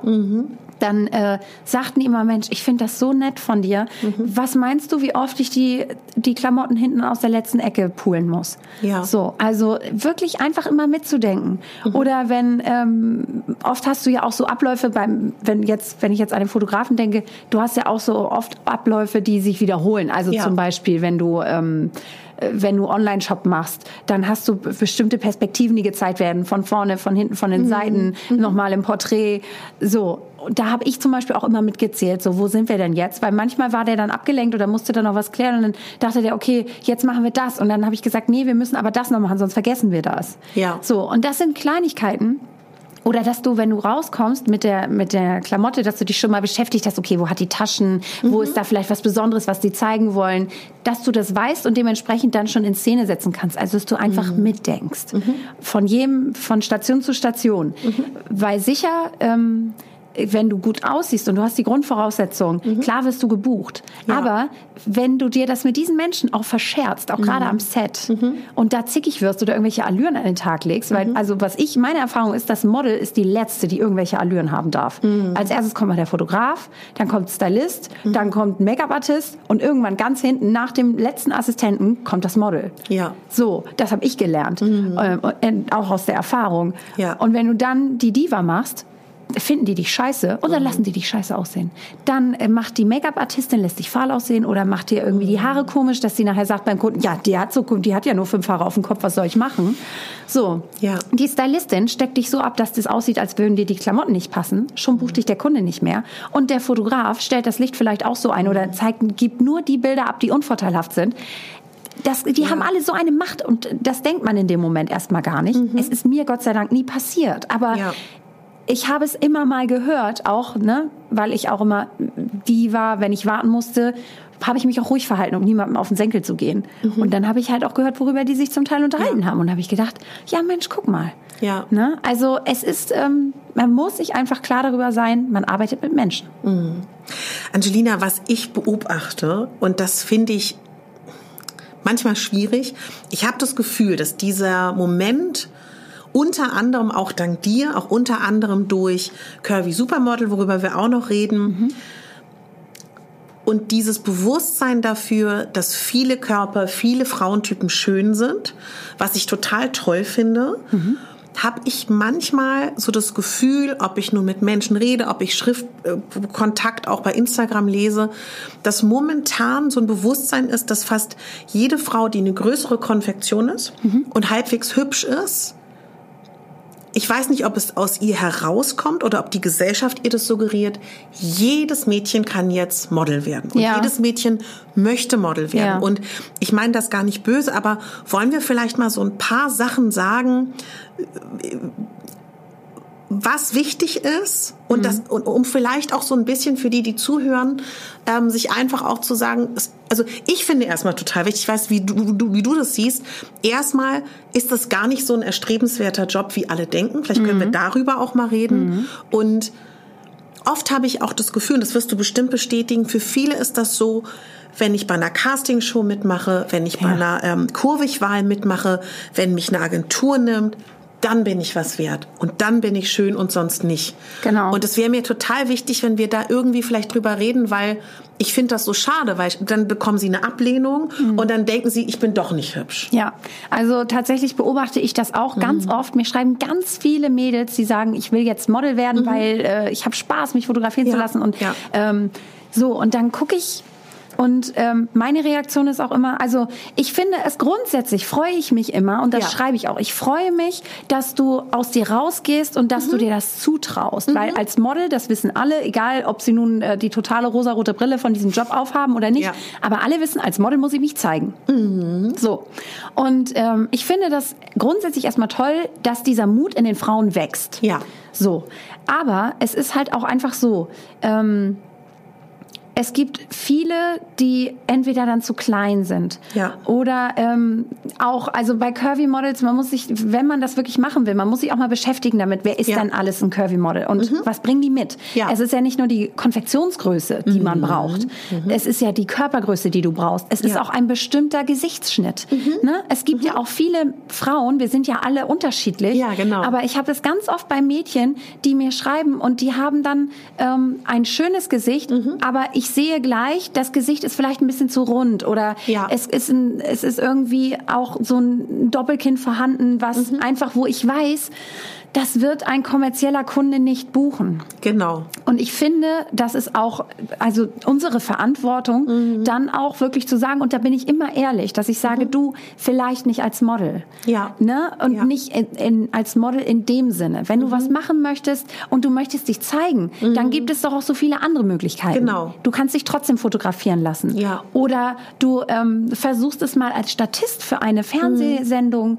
Oder ähm, es gibt ja auch diese People-Agenturen, die Genau. dann auch Typen suchen, wo dann zum Beispiel auch Körpergröße kein Problem ist oder viele Tattoos. Ne? Aber was jetzt zum Beispiel ein Kunde wie Bonprix niemals buchen würde, wäre eine total zu tätowierte Frau, Ja, ja. weil sich die Masse damit nicht identifizieren kann. Das erkläre ich dann auch immer. Also das sind dann auch ewig lange Texte, die die von mir kriegen. Aber ich finde auch, wir müssen das auch aufklären. Mhm. Also es gehören natürlich äh, zu Äußerlichkeiten mehr dazu als jetzt einfach nur die Konfektionsgröße. Ja. Also muss die Proportionen müssen stimmen und es ist auch nicht so, dass also das haben wir ja bei den dünnen Models auch oft, Mhm. dass man denkt so das Gesicht, na ja, es ist ein Typ, aber es ist jetzt irgendwie nicht besonders bildschön. Ja. Das gibt es bei Curvys nicht. Bei Curvys ist das Gesicht immer schön.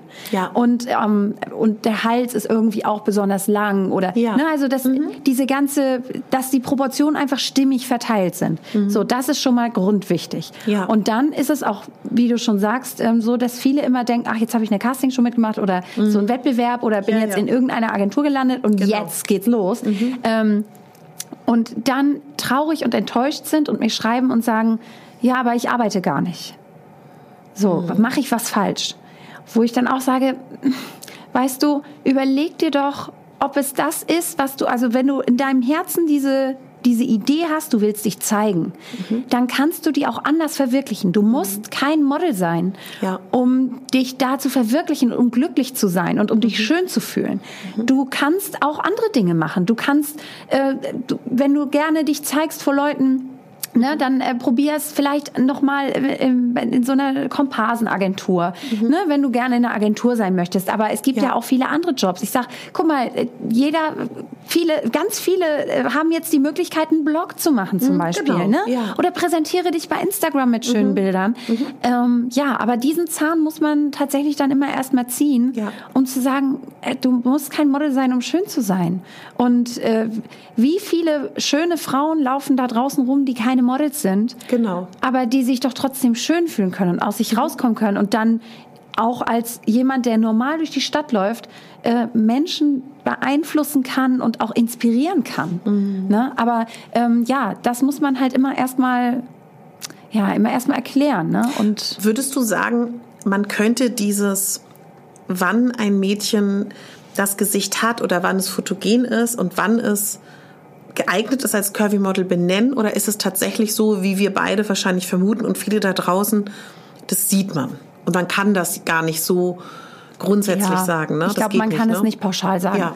Man sieht es entweder, das ist da Ja. oder halt nicht. Und wenn nicht, ist es auch nicht schlimm. Hm. Dann ist es, ja, mein Gott, dann, äh, dann wirst du halt nicht Model. Ja, genau. So, und äh, dann machst du eben was anderes, weil Hm. eben, ja, wie du sagst, alle stellen sich vor, das ist der Traumjob. Hm. Natürlich macht es Spaß, aber alles, was, alles, was du mir als positiv jetzt aufzählen könntest, kann ich dir auch ein Argument dagegen bringen. Ja. Du reist viel. Ja, richtig, du reist viel, aber du reist alleine und du reist zu unmöglichen Zeiten. Und oft habe ich schon das Gefühl gehabt, ähm, wow, jetzt bist du angekommen und habe dann durchgeatmet im Hotelzimmer oder so, wenn, es, wenn ich ein Hotelzimmer kriegte.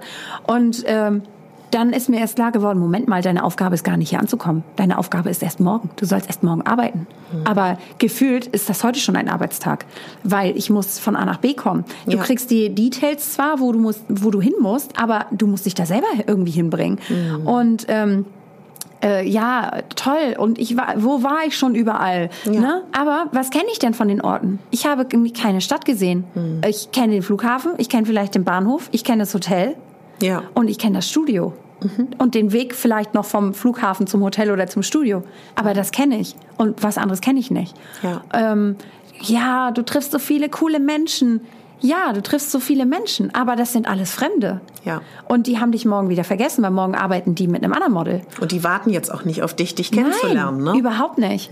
So, und ähm, ja, du bist in den krassesten Hotels. Ja, aber du bist da allein in den Hotels. Ja. Also wer, wenn man allein im Hotel ist, wer setzt sich dann allein unten ins Restaurant und isst? Genau. Niemand. So, oder ähm, boah, du kriegst die krassesten Sachen an. Ja, du kriegst coole Sachen an, aber du kriegst auch oft Sachen an, wo du denkst, oh mein Gott, echt, das Ja. wollt ihr jetzt von mir, das ziehe ich doch, das würde ich privat niemals anziehen.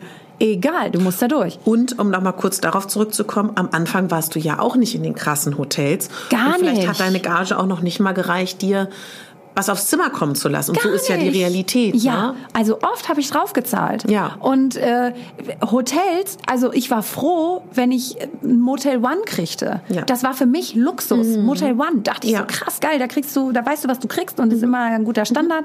Aber wie oft musste ich mir auch mal Zimmer teilen? Ja. Oder habe irgendwo in einem Airbnb in so einer abgewrackten Wohnung geschlafen. Mhm. Irgendwo JWD, wo dich kein Mensch mehr findet. Also das, das ist eben die Realität. Mhm. Ne? Also natürlich ist es ein, ein Job, der auch Spaß macht. Um Gottes Willen, ich will ihn jetzt Mhm. Na nicht schwarz malen. Ne? natürlich. Aber man muss sich einfach auch darüber im Klaren sein, dass du wirklich auch für diesen Job eine Leidenschaft brauchst, Mhm. weil sonst wird es einfach zu hart. Und ich hatte, es gab auch Momente, ähm, zwei, dreimal tatsächlich während der Karriere, wo ich gedacht habe, ich kann nicht mehr. Ja. Wo ich zu Hause auf dem Bett saß und geheult habe und gesagt habe, ich will nicht mehr los. Ich kann nicht mehr. Ich war die letzten vier Wochen nicht einmal zu Hause. Ich will jetzt mal eine Nacht in meinem Bett schlafen. So, das gab es auch. Ja, und dieses, das kannst du ja vielleicht auch nochmal beschreiben. Ich glaube, dass wenn man das nicht kennt, weiß man es nicht.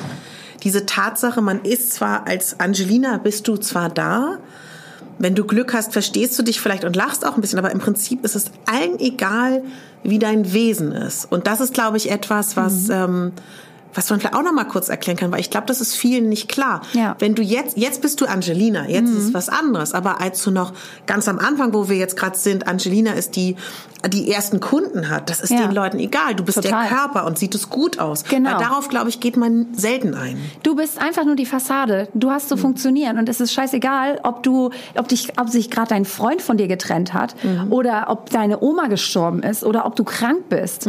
Ähm, ich habe das oft gehabt. Ich bin krank zur Arbeit gegangen. Natürlich so. Ich habe dann immer zu- zur Make-up-Artistin gesagt, du bitte, ne? Ja, ja. Lass mich die Dinge selber machen, äh, wo du dich anstecken könntest oder bitte denk dran. Aber du überlegst es dir zweimal, weil natürlich, wenn du den Job nicht machst, ist die Kohle auch weg. Dann kriegst Ja. du auch die, das Geld nicht. Und ich erinnere mich noch wie heute. Ich hatte einen Freund und in dem war ich total verschossen. Und alles war gut und ähm, dann trennte der sich plötzlich von mir aus dem Nichts. Und ich bin in ein richtig tiefes Loch gefallen. Und der trennte sich an einem Freitag von mir. Und es war so schlimm und ähm, ich bin wirklich richtig gefallen und war richtig am Ende und dachte auch so, dieses Arschloch, der weiß genau, ich habe nächste Woche meine große Adlerkampagne. Ich hatte ein großes Editorial-Shooting mit der Freundin, das war für mich total krass. Ja. Und ich hatte, was hatte ich denn noch? Ein Katalog-Shooting mit Ola Popkin on Location. So, also drei richtig Ja. fette Jobs in der nächsten Woche. Wo du richtig funktionieren musst. Und vor allen Dingen, wo ich auch, also gerade bei Kampagne und Editorial wollen die ja Lebensfreude. Ja. Und du musst von innen strahlen, du musst mitmachen, du musst ja auch Genau. irgendwo ein bisschen am Set die Leute entertainen. Und dann trennt er sich von mir. Mhm. Ich war am Ende, aber ich musste Montag wieder funktionieren. Mhm. Und ich habe funktioniert. Aber das war hart. Und das versteht kein Kunde. Der, ich Mhm. Ja. meine, für den Hut, für den hängt da ja auch eine Menge Geld dran. So eine Produktion ist ja super, super teuer. Mhm. Nicht nur das Model wird bezahlt, es werden ja alle bezahlt, die Location wird bezahlt, alles wird bezahlt und ist Ja. Mhm. super teuer. Ein Tag, wenn, ist, im, wenn der günstig ist, kostet der Tag 10.000 Euro. Wenn der günstig ist, der Tag. Ja. Ne? Also du weißt ja selber, was da für, für Zahlen durch den Raum fliegen immer. Ja. So, und dann interessiert es den Kunden nicht, ob dein Herz gebrochen ist. Das ist dem egal. Du hast zu funktionieren. Ja. So, und ähm, das ist wirklich so, ähm, dass du, das macht allerdings auch irgendwo Spaß. Also ich fand das auch gut. Und mir hat die Woche dann auch damals tatsächlich sehr geholfen, weil ich war abgelenkt. Und ich habe das überhaupt nicht zugelassen, diese Gedanken, weil sonst hätte man das sofort gesehen. Ja, ja. Und ähm, das hilft dann auch. Also es war auch gut. Ja. Aber ja, es interessiert den Kunden halt nicht, ob es dir jetzt gerade schlecht geht oder ob du frierst oder ähm, ja, ob du irgendwie Liebeskummer hast. Ist egal. Du hast ja beschrieben, du wurdest eigentlich von heute auf morgen konstant gebucht. Das war für dich vielleicht überraschend, für deinen Booker wahrscheinlich nicht, weil der das schon geahnt hat. Aber da hast du ja auch noch studiert. Wie, wie bist du damit umgegangen dann? Wie ging es dann da weiter? Also es war ja die Situation so, dass ich meine Bachelorarbeit geschrieben habe und gedacht habe, so wie geht's jetzt weiter? Was mache ich jetzt? Und habe überall angeklopft und überall nachgefragt. Und ähm, dann habe ich auch in der Agentur Bescheid gesagt gesagt, ich habe demnächst mehr Zeit und Ja. die hörten nur, ich habe mehr Zeit. und äh, ich hatte Gott sei Dank einen guten Professor, der das ähm, erkannt hat, dass das eine Chance ist.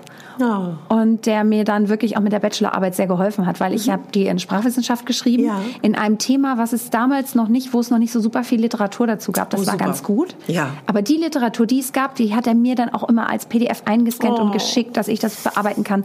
Dann äh, musste ich Sprachaufnahmen machen Mhm. und auswerten mit ähm, auch Versuchspersonen. Ähm, da hat er die Termine für mich mit koordiniert, damit Mhm. das alles passt. Also der hat sich wirklich auch für mich mit eingesetzt, dass es alles klappt. Bin ich auch immer noch sehr dankbar. Ja. Ähm, ja, aber ansonsten war es halt cool für mich. Na klar. Zu wissen, krass, cool, die Leute finden dich gut, die buchen dich. Und ähm, Aber es war für dich keine Option, den Bachelor nicht zu machen. Das war für dich ganz wichtig. Ja, das war für mich wichtig, weil ich mich niemals darauf verlassen wollte, dass das mal meine Zukunft ist, das Ja, Model. verstehe. Mhm. Ich wollte eigentlich nie selbstständig sein. Ich wollte eigentlich immer irgendwo angestellt sein, Mhm. weil meine Eltern waren selbstständig und ich habe oft genug mitbekommen, dass es eben selbst und ständig ist, ne? Ja, und ja. Äh, du nicht einfach um fünf den Stift aus der Hand legst und dann denkst du an was anderes, Mhm. sondern es beschäftigt dich die ganze Zeit. Und ich wollte diesen Druck niemals haben. Mhm. Und deswegen war für mich immer klar, ich will irgendwo ins Angestelltenverhältnis.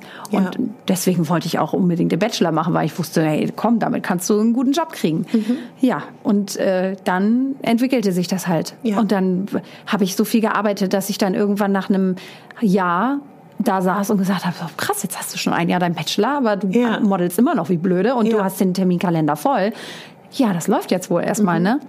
Es machte aber auch Spaß. Also ich hatte dann auch wirklich Lust und Drive, das zu machen.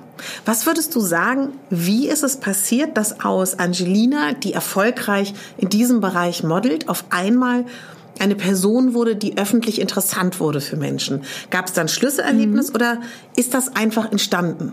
Es gab tatsächlich einen Schlüsselmoment. Und zwar ähm, spiele ich ja in meinem Blasorchester ähm, die Tuba und ich spiele auch das das Klavier. geil. Ja, bitte, du darfst sehr gerne lachen. Nein, aber auch, weil ich das so süß finde.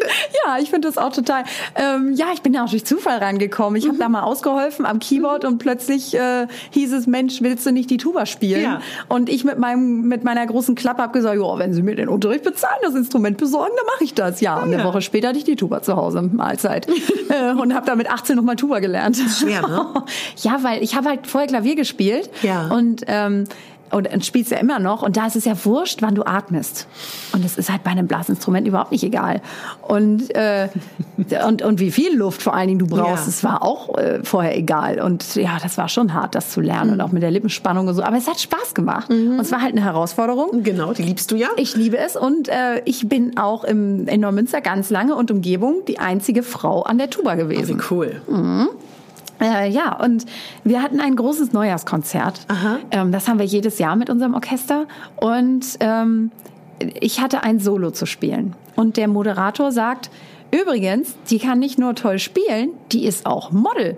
Und die ist nicht nur irgendein Model, die ist Kirby-Model. Also ich habe das vorhin gehört und ich fand das richtig cool und deswegen dachte ich, ich erzähle Ihnen das mal. Und das hat unsere Presse mitgekriegt. Und dann kam eine Reporterin zu mir nach dem Konzert und sagte zu mir, Mensch, du bist Curvy-Model, kann ich da einen Artikel drüber schreiben? Ich gesagt, ja, wenn, du es interessant findest, klar. So, und dann schrieb die einen tollen Artikel und der ging auch online. Und diesen Artikel hat dann eine Redakteurin bei Spiegel TV gelesen. Wow. Und hat gesagt, interessant. Ja, und dann kamen die, haben angerufen in der Modelagentur und gefragt, können wir eine Home Story drehen? Und dann haben die das gemacht und ich fand es total cool. Und dann wurden natürlich auch noch andere aufmerksam. Dann kamen alle möglichen Magazine und wollten Interviews und kleine Beiträge machen. Ja, und dann lief das, war das ungefähr, ja, das lief so ein halbes Jahr. Ja, und da wurde das halt immer, immer mehr, mhm. immer mehr, immer mehr, mhm. immer mehr Aufmerksamkeit und ähm, auch Interviews, die ich plötzlich geben sollte und und dann kriegte ich auf Facebook, war ich im Urlaub, auf einmal eine Nachricht von ähm, Tresor TV, Produktionsfirma. Ah. Und die schrieben, du Angelina, wir sind auf dich aufmerksam geworden, wir finden dich toll. Ähm, wir haben da eine Formatidee mit Curvy Models, eine Castingsendung und wir hätten dich gern dabei. Mhm.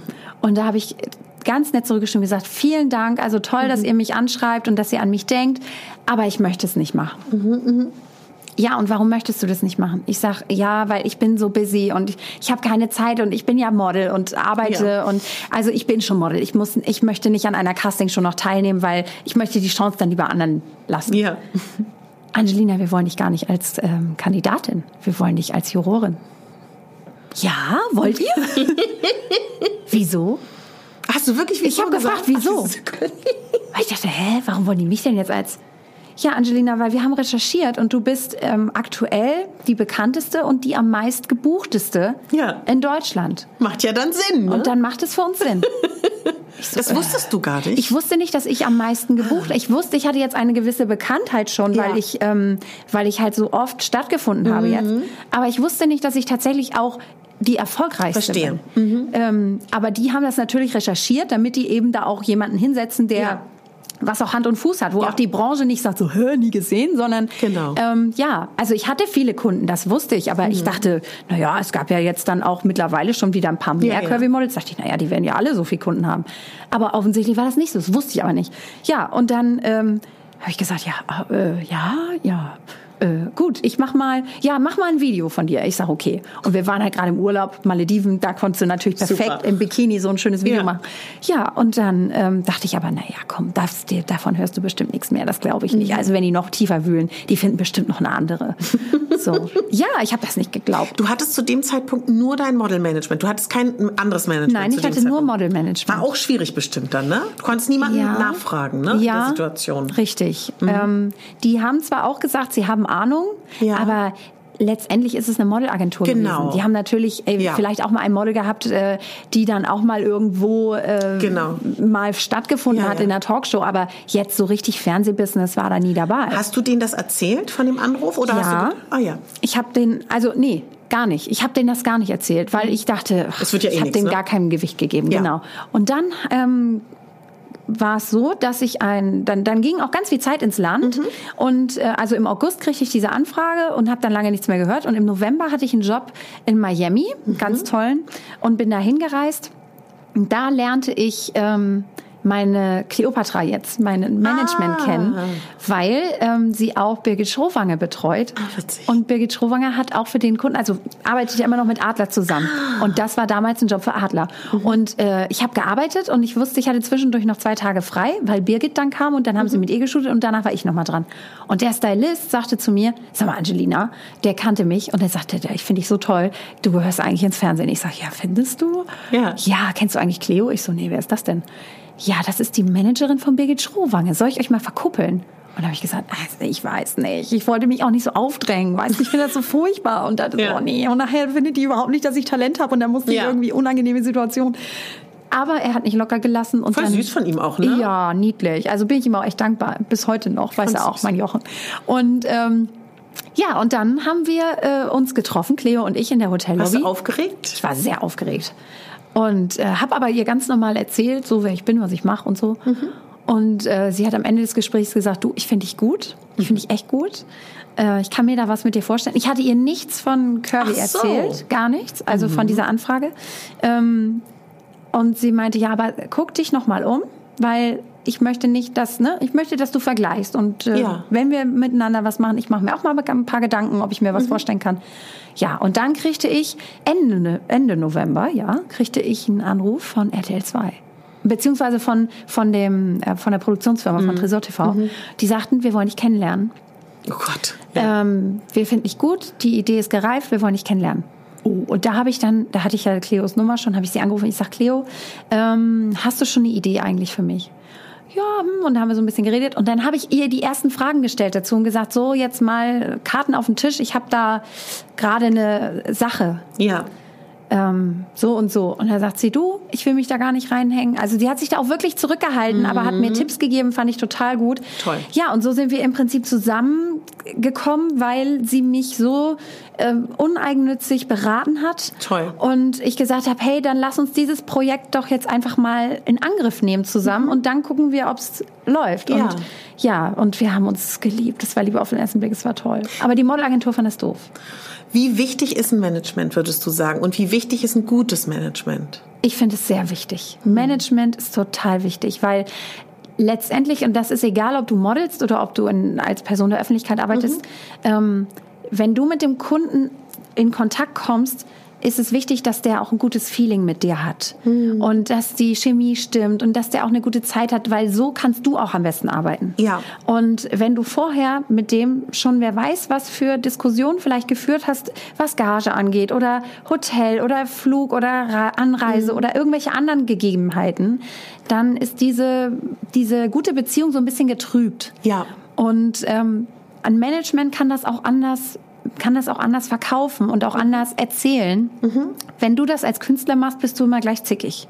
Verstehe, ja. Und deswegen mhm. ist es total wichtig. Und auch, ähm, was auch viele unterschätzen, also ich bin total dankbar, weil ich habe überhaupt keine Ahnung vom Business. Ja. Also jetzt schon mehr natürlich mhm. als vorher, aber ich, ich war ja völlig ahnungslos. Und ähm, damit die Leute dich nicht veräppeln und dich nicht über den Tisch ziehen oder ja. sonst was machen, ähm, ist das schon echt total wichtig. Mhm. Und es ist auch, was ich auch merke, die Beziehung auch zum Management ist wichtig. Mhm. Weil ähm, meine Cleo, die, mit der kann ich, die, die braucht mir nur in die Augen gucken, die weiß sofort, was los ist. Ich kann die nachts um zwölf anrufen und der sagen, du, das und das ist passiert, ich habe schlecht geträumt oder was.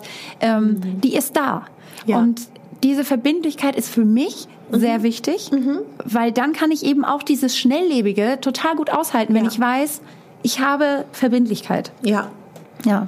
Als dann Curvy Supermodel losging, mhm. Staffel 1 und 2, und du immer bekannter wurdest, wie hast du das für dich wahrgenommen?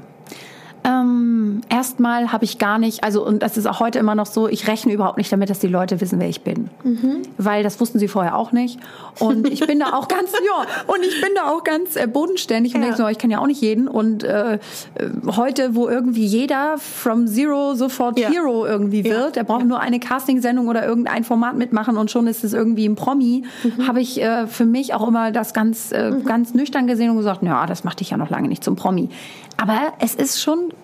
cool und ich habe mich immer gefreut und ich freue mich auch immer noch, mhm. wenn die Leute mich erkennen und mich ansprechen und sagen, Mensch, du bist doch und wie cool und so. Und ähm, das heißt, man darf dich auch ansprechen. Unbedingt. Mhm. Ich freue mich über jedes Foto, was ich äh, mit den Mädels machen darf. Ich freue mich über jedes Autogramm, was ich schreiben kann. Und auch wenn es nur ist, dass die Leute sagen, Mensch, ich weiß, wer du bist und cool oder ich finde es toll, was du machst. Ähm, ich freue mich da einfach drüber. Und ich finde, auch wenn man den Job macht, muss man das auch mögen.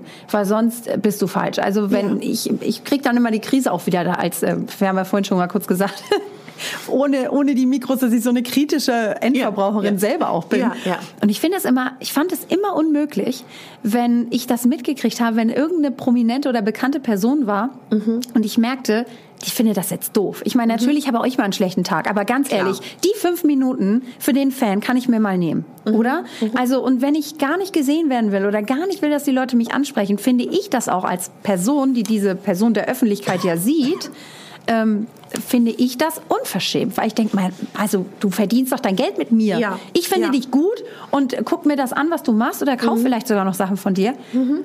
Und dann bist du dir zu fein, um mal kurz zwei Minuten ein Wort mit mir zu wechseln. Ja. Ja. Deswegen, also bei mir darf man das immer machen.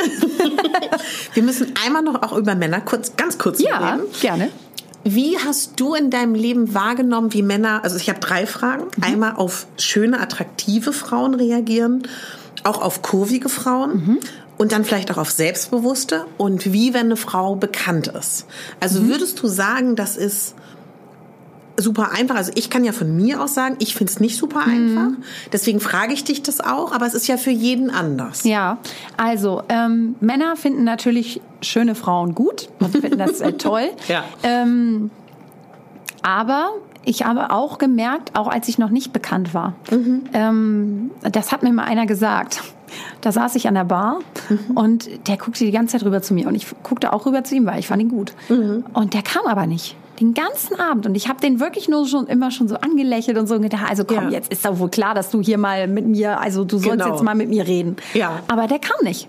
Und am Ende des Abends bin ich zu dem mhm. und habe mir ein Herz gefasst und gesagt, sorry, ich muss dich jetzt mal was fragen. Ja. Also wir haben uns jetzt den ganzen Abend über Blicke zugeworfen und ich mhm. habe dir, dachte, glaube ich, also wirklich äh, klar signalisiert, du sollst mal rüberkommen. Ja. Warum hast du es nicht gemacht? Findest du mich jetzt irgendwie doch nicht gut oder hast du eine Freundin oder ich will es ja. mal wissen für mich. Und dann sagt er ganz ehrlich, ich hatte Angst, dass du mir doch noch einen Korb gibst. Oh. Ich sag, was? Warum das denn? Ja, du bist so hübsch. Ich sag, oh mein Güte. Ja, sprech mich doch an. Ja. Ja, nee, hatte ich Angst. So, also ja. zu viel Schönheit kann wohl Männer auch einschüchtern. Mhm. Ich habe auch die Erfahrung gemacht, dass mich meistens Männer angesprochen haben, wenn ich selber gar nicht so super überzeugt von meinem Look war. Also wenn ich mich jetzt gar nicht besonders gerüscht habe, sondern ja. zwar schon irgendwie cozy angezogen war und mich wohlgefühlt habe, mhm. so in der Klamotte, mhm. aber jetzt nichts Besonderes war. Ja, ja. So und da fühlten die sich dann sicher. Mhm. So und da haben sie mich dann angesprochen. Ähm, ja, Selbstbewusstsein ist für Männer oft ein Problem, mhm. weil ähm, und das verstehe ich auch gut, weil wir sind all die Jahre immer aufgewachsen und haben das auch in unseren Genen. Die Männer sind die Macher. Ja. Und äh, die und die Frauen lehnen sich an. Mhm. Die Männer sind das starke Geschlecht. So. Mhm. Und ähm, viele haben, habe ich erfahren, jetzt äh, echt ein Problem, wenn eine Frau zu selbstbewusst ist, weil das mhm. zu stark ist dann für die. Mhm. Und noch schlimmer wird's ähm, tatsächlich, wenn eine Frau dann bekannt ist, mhm. vielleicht oder muss nicht mal bekannt sein, aber besonders erfolgreich ist. Ja. Mhm. Das ist ein großes, großes Problem. Mhm.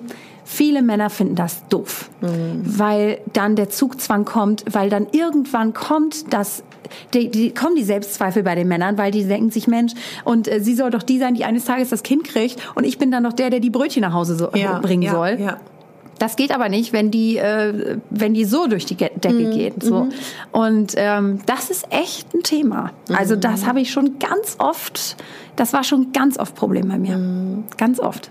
Und wie bist du dann damit umgegangen? Hast du das dann so beobachtet und hingenommen oder hast du manchmal auch da irgendwie versucht, ein Gespräch zu führen oder zu signalisieren, guck mal, das ist aber nicht so. Also bist ja. du in so eine Argumentation manchmal auch gegangen? Ja, immer. Mhm. Weil äh, natürlich möchte ich nicht, dass sich mein Partner neben mir klein fühlt. Ja. Weil ähm, und auch das kannst du bestimmt unterschreiben, auch als selbstbewusste Frau.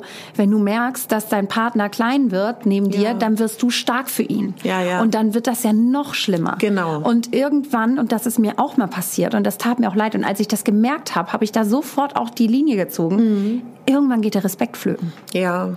So, und was machst du, wenn, wenn du keinen Respekt mehr für deinen Partner hast, wenn du ja. denkst, es ist doch nur ein Hampelmann und ich mache hier den ganzen Kram? Ja. Das ist tödlich. Mhm. Und deswegen habe ich immer drüber gesprochen, mhm. aber äh, ja, es muss halt auch ankommen, ne? Ja. Also du hast einen Sender, aber du brauchst halt auch den Empfänger, ne? Ja. Der muss das eben auch verstehen. Und ähm, das ist echt eine Herausforderung gewesen bisher du bist ja jetzt, also wir reden jetzt wieder über die Begrifflichkeiten, die du nicht magst, zu Recht auch über dieses Normal mit deiner mhm. 42, 44, bist du mhm. ungefähr, ne? Kann man ja, sagen. 42, 44. Genau. Also dadurch bist du ja, glaube ich, noch du siehst ja nicht groß anders aus, aber mhm. kannst du dich trotzdem reinfühlen? Angenommen, du hättest jetzt eine Konfektion wie deine Mama oder so wie mhm. ich. Glaubst du, das stimmt nicht oder glaubst du schon, dass es, also ich kann ja meine Erfahrung sagen, meine mhm. Erfahrung ist, dass es für Männer gar nicht ein Problem ist, aber ganz oft für deren Familien oder für deren Umfeld und dass ein Mann auch schon eine gewisse äh, Stärke oder ein Selbstbewusstsein haben muss, ähnlich wie bei einer erfolgreichen Frau, das zu verteidigen. Ja. Oder würdest du sagen, es ist vollkommen egal, ob man als Frau dünn, mittel oder dick ist? Oder, oder beobachtest du schon, dass das vielleicht auch schwierig sein kann? Ich glaube, das kann schwierig sein. Mhm. Ähm, ich habe selber die Erfahrung gemacht. Ich hatte selber mal einen Freund, der super, super dünn war. Mhm. Und ähm, wir mussten uns das auch geben. Wir mhm. mussten uns auch diese Blicke, mhm. äh, die mussten wir über uns ergehen lassen. Mhm. Dieses äh, im Restaurant. Äh, die ist dem doch alles weg. Wir waren sogar damals mal zusammen in der Tanzschule. Das mhm. fanden auch alle lustig. So nach dem Motto, oh Gott, wenn die fliegt, dann fliegt er aber mit, ob er will oder nicht. Mhm. So, ähm, das, äh, ja, das ist schon nicht ganz einfach. Das weiß ich ja. auch. Ja. Aber wir Frauen haben da so viel Stärke wieder, auch die wir unseren Männern geben können. Weil ähm, wenn wir eine gewisse Lockerheit mitbringen, Ja. Dann können das die Männer auch. Also dann können die sich da so ranhängen. Und das äh, habe hab ich zumindest immer beobachtet, dass der sich Ja. dann da so gerne mit rangehangen hat. Ja. Oder ähm, wenn dann so ein Spruch war äh, und da kam mal so ein Spruch so, na und äh, isst du jetzt seine Portion noch mit zu Ende, weil Ja. er nicht mehr essen kann oder isst du ihm das alles weg? Äh, Dann kam von mir auch irgendein Kesserspruch zurück, dass ich sage, wieso, hast du Hunger oder Ja, ja. bist du jetzt futterneidisch oder Ja, ja. ne, irgendwie so.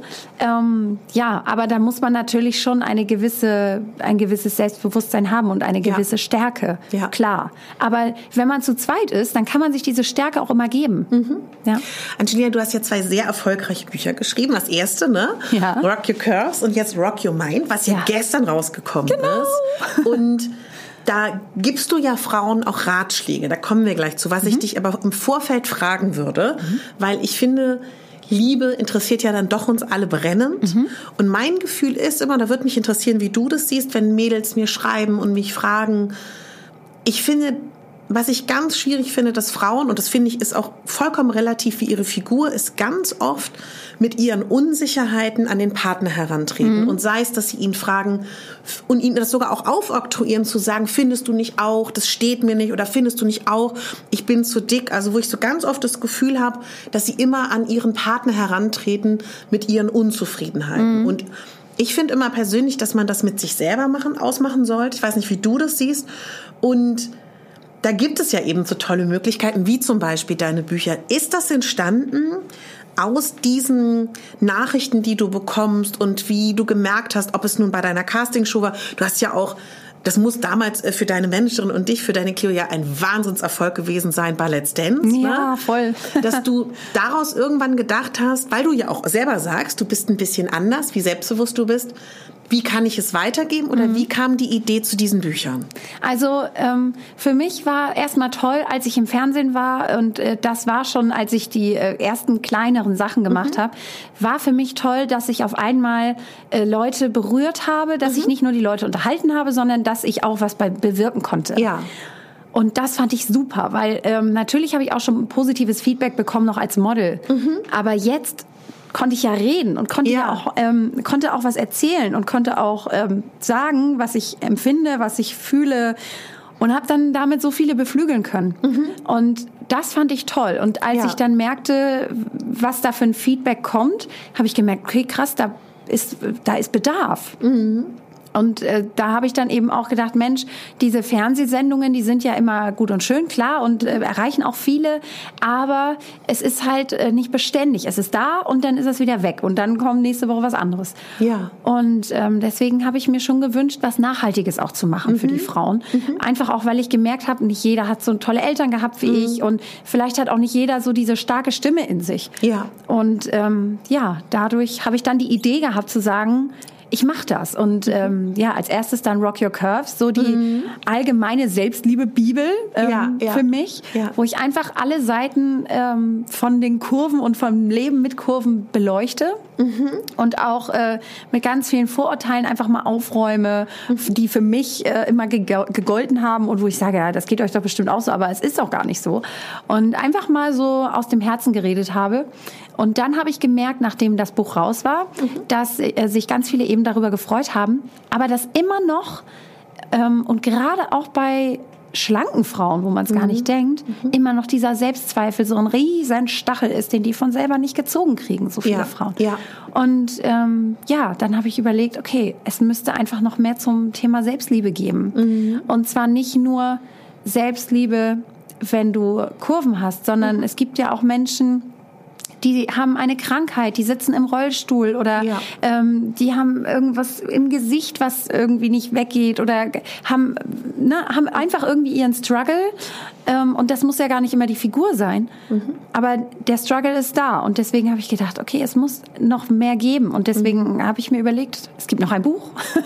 und ähm, habe auch die Idee dann gehabt, ich mache ein Buch, wo quasi die Leserin mitmacht. Ja. Dass die Leserin ausfüllt, weil klar ist das Wort, wenn du das von jemandem liest und der dich motiviert und auch vielleicht von jemand anders hörst, immer ganz toll und gibt einen Anschwung. Ja. Ja. Aber letztendlich hat das geschriebene Wort, was du dir selber schreibst, einen viel größeren Wert und eine viel größere Wirkung auf dich, als ähm, ja, wenn du es von jemand anders nur liest. Und Ja. deswegen habe ich mir gesagt, ich mache jetzt so ein Mitmachbuch. Ich super. Ich habe ja meine ähm, Follower auch gefragt, ob sie Fragen haben, was Ja. ich ganz süß fand, dass ganz viele sich gewünscht haben, dass du eine Lesereise machst. Oh, das möchte ich auch so gerne. Also ich, ich nerv da den Verlag auch Ja, tatsächlich gut. äh, und schreibe da immer und sag, Mensch, Leute, wie sieht's aus? Ja. Habt ihr da schon was geplant? Weil ich möchte es gerne machen. Ich möchte auch, ich liebe es einfach, wenn ich meine Fans treffe. Ja. Und ähm, ja, ich finde, ich möchte auch, das ist einfach so ein Herzensprojekt, dieses Buch. Und ich möchte äh, gerne allen vermitteln, was das für eine Chance ist. Und äh, ja, einfach motivieren, das ähm, sich zu kaufen und das zu machen, weil man kann da echt dran wachsen. Ich bin selber sogar noch gewachsen, weil ich auch die Fragen natürlich alle selber beantwortet Ja. habe Ja. und auch selber noch äh, Erkenntnisse gewonnen habe über mich selbst. Und ich finde das einfach toll und deswegen möchte ich auch unbedingt eine Lesereise machen. Also liebe Fans, ich setze mich ein, wirklich, ich setze mich wirklich ein. Du kannst ja mal den Verlag sagen, weil dann können die ja auch da direkt hinschreiben. Ja, das ist der ZS Verlag, meine Freunde. Schreibt dahin und nervt die ordentlich, dass ihr wollt, dass ich eine Lesereise mache, weil ich möchte es auch und dann nerven wir von beiden Seiten. Ja, finde ich wichtig. Ja. Ne? Weil das ist ja immer das, was ich auch sage. Wir sind ja als Verbraucher und als Konsumenten sehr mächtig. Das Ja. vergessen wir alle immer. Ne? Ja, stimmt. Du hast ja auch eine wahnsinnig erfolgreiche, große Kooperation mit Aldi gehabt. Und ich muss Ja. sagen, ich, es klingt so albern, ne? aber ich liebe ja Aldi. Es ist ja, also, Ja. also das, man Da hat ja manchmal das so Preis-Leistungs-Verhältnis Genau. Und ähm, so haben wir uns ja auch so indirekt kennengelernt. Damit habe ich mich total, also Angelina hatte mich damals gefragt. Ich habe mich total gefreut, weil ich eben auch Aldi so liebe. und das war aber, was ich daran total gut fand, man kann ja jetzt über Supermärkte und wir wollen ja auch gar nicht über ähm, Mode und über ähm, all dieses Riesenthema aufmachen, darum geht's heute nicht. Was ich aber ganz toll fand, und das weiß jetzt vielleicht jemand, der, sage ich mal, normalgewichtig ist, nicht, es ist immer noch so, dass in großen Größen es sehr wenig Angebot gibt, auch wenn alle was anderes behaupten. Es gibt eine große Schere zwischen einem Luxussegment und einem Segment, was sehr günstig ist, was dann aber oft nicht modisch ist. Und das war, finde ich schon, zu der damaligen Zeit auch Deswegen war es, glaube ich, auch so erfolgreich. Das erste Mal, dass sich das jeder leisten konnte und dass es modern war und dass man wirklich auch gemerkt hat, dass das, das, das hast du gemacht so. Ja. Und das war, glaube ich, auch, also ich weiß nicht, wie du es empfunden hast, aber ich fand das, also mir wäre es so gegangen, dass es fast schöner ist, als mit einer total tollen High-End-Marke was Ja. zu machen, wo sich eben nicht jeder das leisten Ja, kann. also das war tatsächlich auch eine meiner Beweggründe, als Aldi fragte.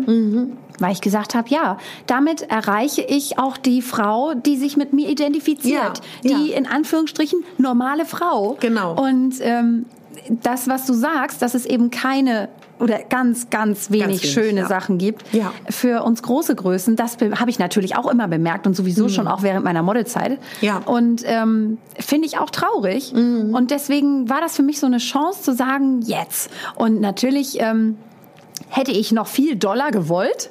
Man muss sich da natürlich auch immer ein bisschen anpassen. Mhm. Klar. Auch ähm, klar, weil da ja auch Massen dann Mhm. produziert werden natürlich, weil ja auch viele Frauen das kaufen möchten, Mhm. ähm, dass man dann auch einfach einen kommerzielleren Geschmack trifft. Aber Ja. das ist tatsächlich noch so ein richtiger Herzenswunsch von mir, dass ich einfach, äh, weil das so einen Spaß gemacht hat, das zu entwickeln Mhm. und ähm, auch dieses Feedback wieder so toll war und Mhm. ich mich auch jedes Mal freue, wenn ich sehe, ah, die Jeans, die kenne ich oder den Ja. Parker oder den, das Kleid. Ja. Ähm, dass ich da einfach mehr machen kann in Sachen Mode. Dass Mhm. es wirklich Mode gibt für große Größen, die auch schön ist und Mhm. wo du nicht denkst, na ja, das ziehe ich vielleicht meinem kleinen Kind an, aber doch Mhm. nicht mir selber. Ähm, ja, und das äh, ist nochmal so ein Projekt, wo ich auch noch dran arbeite Mhm. und und äh, was ich auch unbedingt noch verwirklichen will. Ah, toll. Ja. Angelina, wärst du für mich ganz, ganz kurz Dr. Sommer? Darf ich dich? Ja, ja. klar. Mir schreiben ganz viele Mädels zwischen, sage ich mal, 20 und 40, Mhm. die vielleicht nach einer langjährigen Beziehung oder die schon irre lang alleine sind, Mhm. die mir sagen oder vermitteln oder denken, ich habe eh eine große Größe, mich will ja eh niemand Mhm. und dann wieder versuchen zu daten und so unsicher sind. Und was ich ihnen immer sage, ist, dass ich es wichtig finde, dass man sich zeigt, halt auch Ja. ein, nicht nur ein Profilfoto zeigt, sondern sich von Kopf bis Fuß. Aber hast du einen Tipp für Frauen? Wie sie, würdest du dann sagen, man muss bei sich anfangen oder was rätst du so Mädels? Ob das nun vielleicht auch deine Freundinnen sind? Weil ich finde, ganz oft ist auch, auch gefühlt für mich so ein, diese große Größe auch so eine Ausrede. Ja, Weißt du? stimmt. Ja, stimmt. Ähm, Also gar nicht böse gemeint, aber. ja, also es, es, man muss es von allen Seiten angehen. Mhm, Also natürlich sage ich immer, und es ist auch so, wenn du dich selber nicht liebst, kann dich auch kein anderer lieben. Mhm. Aber man kann sich auch diese, man kann die, das positive Feedback oder ne, positive Reaktionen auch nutzen, um daran auch zu wachsen. Ja. Ne? Also man wächst ja an negativen Dingen, aber man wächst natürlich auch auf, auf jeden Fall an positiven Dingen. Ja. Und ähm, deswegen würde ich auch immer sagen, macht das, zeigt euch so, wie ihr seid. Denn letztendlich wollt ihr doch eine, eine positive Reaktion auf euch, wenn es zum Dating, also wenn es Ja. dann zu einem Date kommt. Und wenn ihr euch vorher nicht zeigt, dann kommt der Aha-Effekt und dann kann es mitunter also wahrscheinlich eher nach hinten losgehen, dass Ja. nämlich euer Partner denkt, oh, was ist das denn? Und eine Reaktion wird es auf jeden Fall geben. Ähm, und wollt ihr euch das antun? Also ich bin Ja. da ja auch immer eine, die sagt, ich bin zu faul, mir solche Reaktionen zu geben. Deswegen Ja. äh, seht mich, wie ich bin und wem es gefällt, der kann hingucken und wem es nicht gefällt, der soll halt weggucken. Und es gibt so viele Männer, die das lieben, die Genau. lieben Kurven. Ja. Also ich habe so viel Feedback von Mhm. Männern, die mich toll finden und auch bei meinen Fotos, da kann tausendmal Zellulite zu sehen sein Ja. oder die Hose schneidet ein bisschen ein oder so Genau. oder irgendwas. Ja. Das interessiert die gar nicht, das sehen die nicht, das sehen nur Frauen. Männer sehen eine tolle Frau mit Kurven, das kann Ja. man lieben, das kann man anfassen, ne? Ja, das ist ja, einfach ja. Mhm. weiblich und das finden die gut und deswegen äh, rate ich einfach allen, den Mut zu haben, sich zu zeigen. Und man kann ja auch schöne Fotos machen. Ich meine, wir Frauen, die Kurven haben, wir können die schönsten Fotos machen. Die Ja. dünnen, die müssen sich immer erst irgendwie legen oder was, damit das irgendwie spannend aussieht auf dem Bild. Aber wir bringen die Kurven ja schon mit. Ja. So, und äh, da kann man sich ja auch überall auf Instagram eine Menge abgucken. Ja. Ähm, weil wir sind da ja alle vertreten. Mhm. Und dann kann man einfach gucken, hey, was kann ich machen? Und dann ist das doch ein ganz anderes sich begegnen. Auch eine Ja. ganz andere Selbstverständlichkeit, die man selber in dieses Thema reinbringt. Und das Mhm. finde ich ist so wichtig. Weil auch viele Mädels immer sagen, ja, natürlich habe ich meine Kurven und so. Aber trotzdem bringen die so eine Brisanz selber in dieses Thema. Mhm. Wo ich sage, warum? Nimm es doch einfach selbstverständlich. Ja. Und kein Mensch wird drüber stolpern. Ja, das ist schön, dass du das so sagst, ja. Aus deinen Büchern, magst du da einen Tipp oder eine Übung verraten? Ja, Ja, gerne. das wär schön. Ja, gerne. Also ähm, was ich immer gut finde und was ich auch selber immer ähm, tatsächlich auch selber Mhm. mache, ähm, ich bin ja so jemand, der sich gerne im Spiegel anguckt. Ja. Wir alle gucken uns im Spiegel an. und ähm, auch die, die sagen, "Öh, ich mag mein Spiegelbild nicht, aber irgendwie, wir gucken uns doch alle im Spiegel an. So. Ja. Und ähm, man muss sich für die Übung am Anfang erstmal ein bisschen Zeit nehmen. Mhm. Entweder gut sitzende Wäsche anziehen oder irgendwie ein schönes Outfit. Mhm. Und dann stellt man sich vor den Spiegel und guckt sich ja natürlich immer erstmal das an, was einem gut gefällt an sich. Und dann aber wirklich auch mal zu sagen, okay, jetzt nehme ich mir die Zeit, jetzt gucke ich mir mal die Stellen an, die mir vielleicht nicht so gut gefallen. Und sich dann zu überlegen, warum eigentlich? Und ähm, wie war meine Einstellung bisher zu diesen Dingen? Und Ja. jetzt mal ganz nüchtern gucken, ist es denn wirklich so?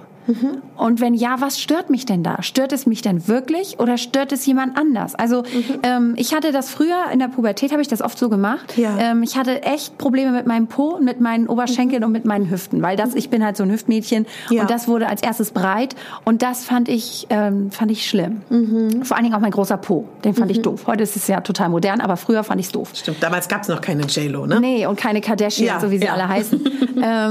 und ich habe mir das dann angeguckt im Spiegel und habe gedacht, so, du großer Po. ja, du bist groß. Okay, das ist so. Das äh, kann ich auch nicht schönreden oder schlecht reden. Du bist groß. Ja. Äh, du hast Dellen. Okay, auch das ist so. Aber du bist ja eigentlich bist du ja auch fest. Also du mal, ich habe ja Sport auch gemacht damals. Ja. Der, der Po war, ist immer groß gewesen, aber auch irgendwo fest. Ja, ja. So, okay, lieber Po, ja, du gehst nicht weg, egal was ich mache, äh, egal welche Übung ich probiere, du bist da. Dann bist du halt da. Okay, ähm, du siehst vielleicht in der Hüfthose nicht gut aus, lieber Po. Aber dafür siehst du in Kleidern und in Röcken gut aus, zugegebenermaßen.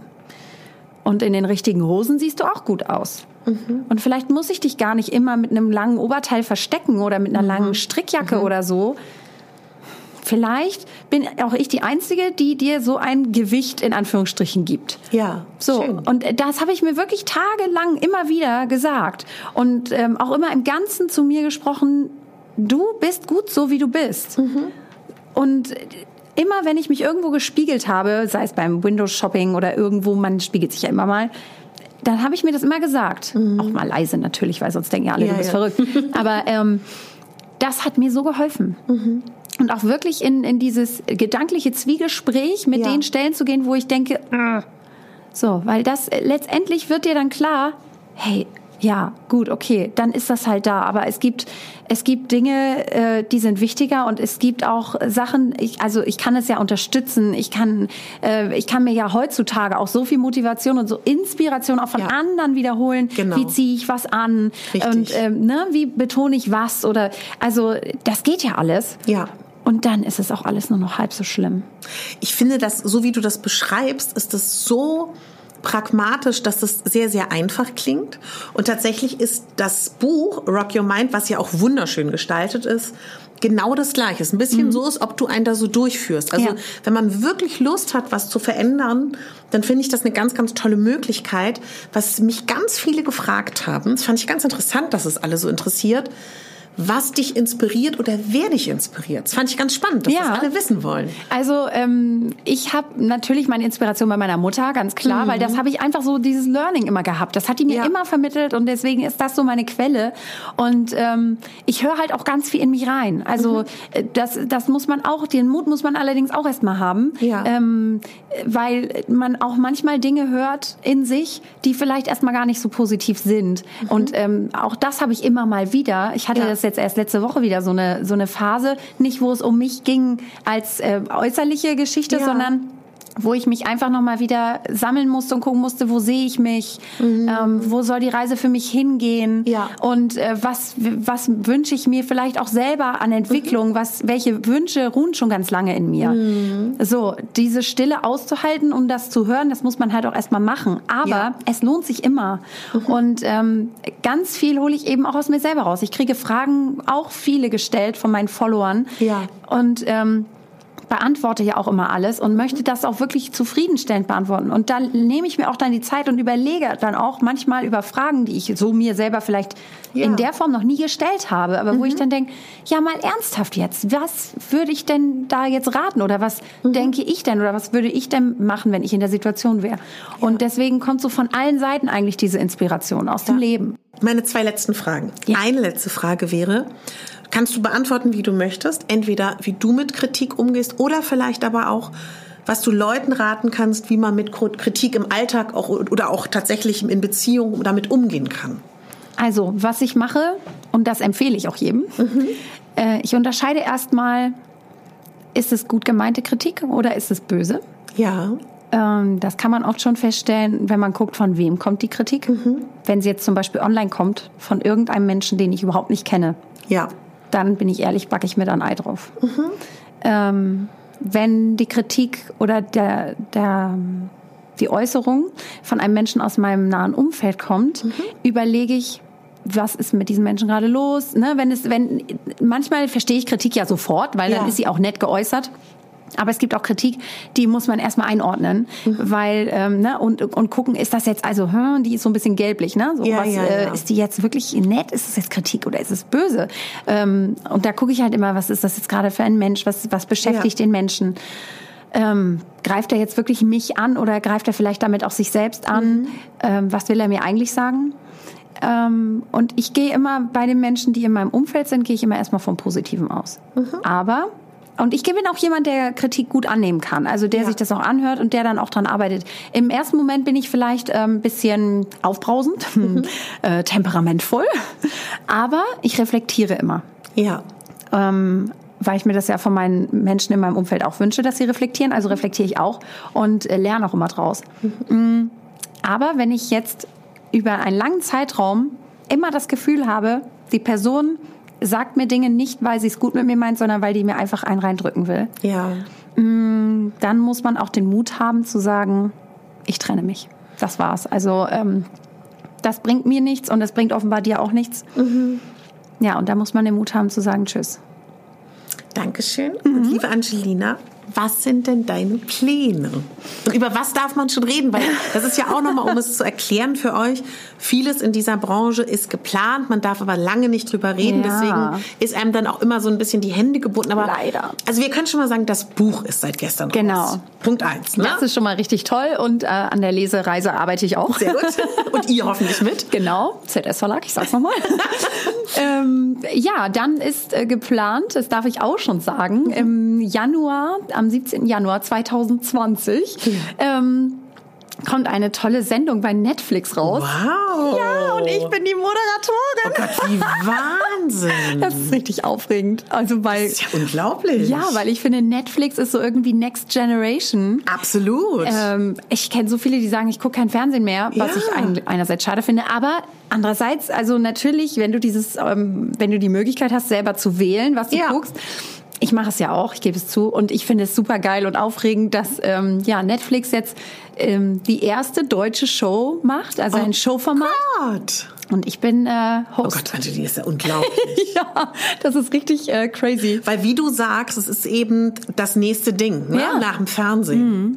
Und hast du es schon verarbeitet oder ist es für dich noch so? Also ähm, du weißt es schon länger, ne? Ja, ich weiß es ja schon länger. Ja. Ähm, wir haben ja auch schon dran gearbeitet, aber es ist natürlich ja so unglaublich, ne? Und mhm. ähm, richtig, richtig aufregend. Und wenn ich jetzt, also jetzt kommen schon die ersten Pressestimmen dazu. Ja. Ähm, es wird jetzt, es ist jetzt verkündet worden mhm. und es ist schon aufregend aufregend, das zu lesen. Vor allen Dingen, weil ich da wirklich jetzt wieder eine neue Herausforderung hatte. Ich mhm. war ja nun da nicht nur Jurymitglied, genau. sondern richtig die Moderatorin. Also ich habe wirklich ähm, alles, also ich meine, du weißt es ja am besten, was eine Moderatorin macht, mhm. ähm, alles angekündigt, alles geredet. Das ist meine Sendung und ich führe alle von A nach B.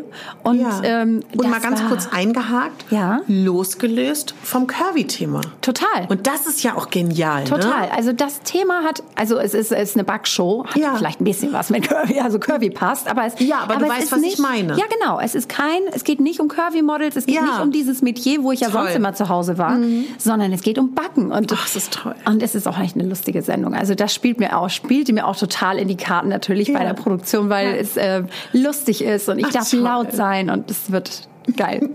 Oh Gott, herzlichen Glückwunsch. Ja, danke schön. Das ist ja wirklich mega. Ich freue mich auch. Ab Januar sagst du. Ab Januar. 17. Januar ist der Tag. Bei Netflix kommt dann ja immer gleich alles on air. Ja. Also ja, ja, wenn man es durchsuchten will, kann man es machen. Dann kommt dann, die, kommt dann die erste Staffel raus. Und vielleicht gibt es ja noch eine nächste. Mal sehen, wenn es gut ankommt. Oh.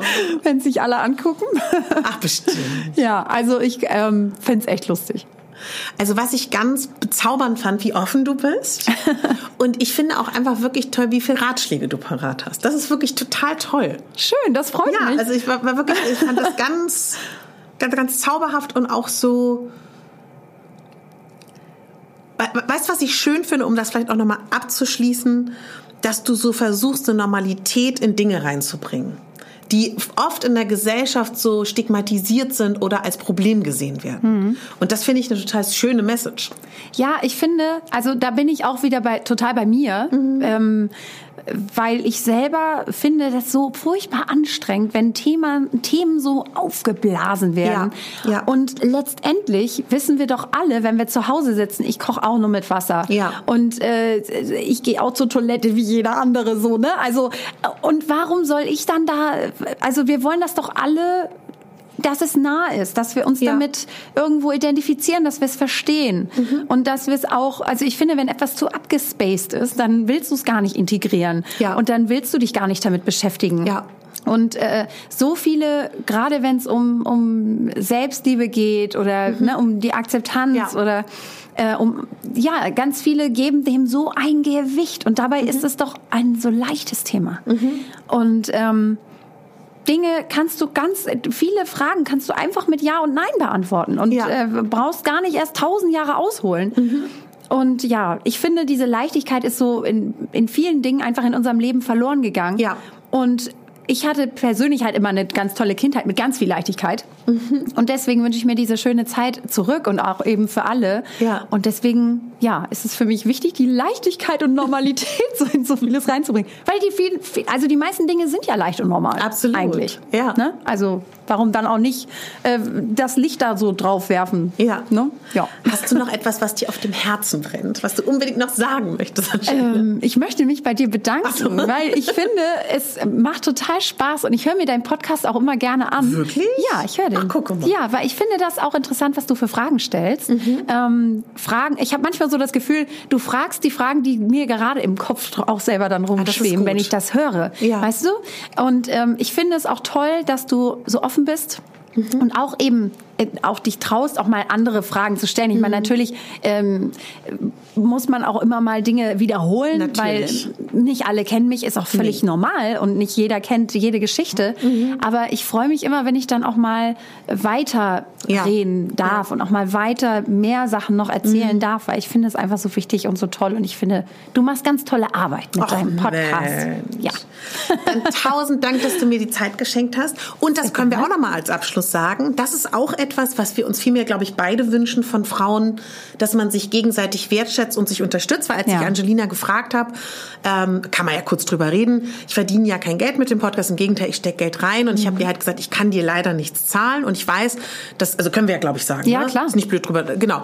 Und ähm, Angelina bin ich mir zu 100% sicher, kann nicht und möchte auch nicht und es würde ja auch alles zerstören, umsonst arbeiten. Mhm. Und dann hast du das aber so süß gesagt, dass du gesagt hast, wir unterstützen uns halt. Ja, ne? klar.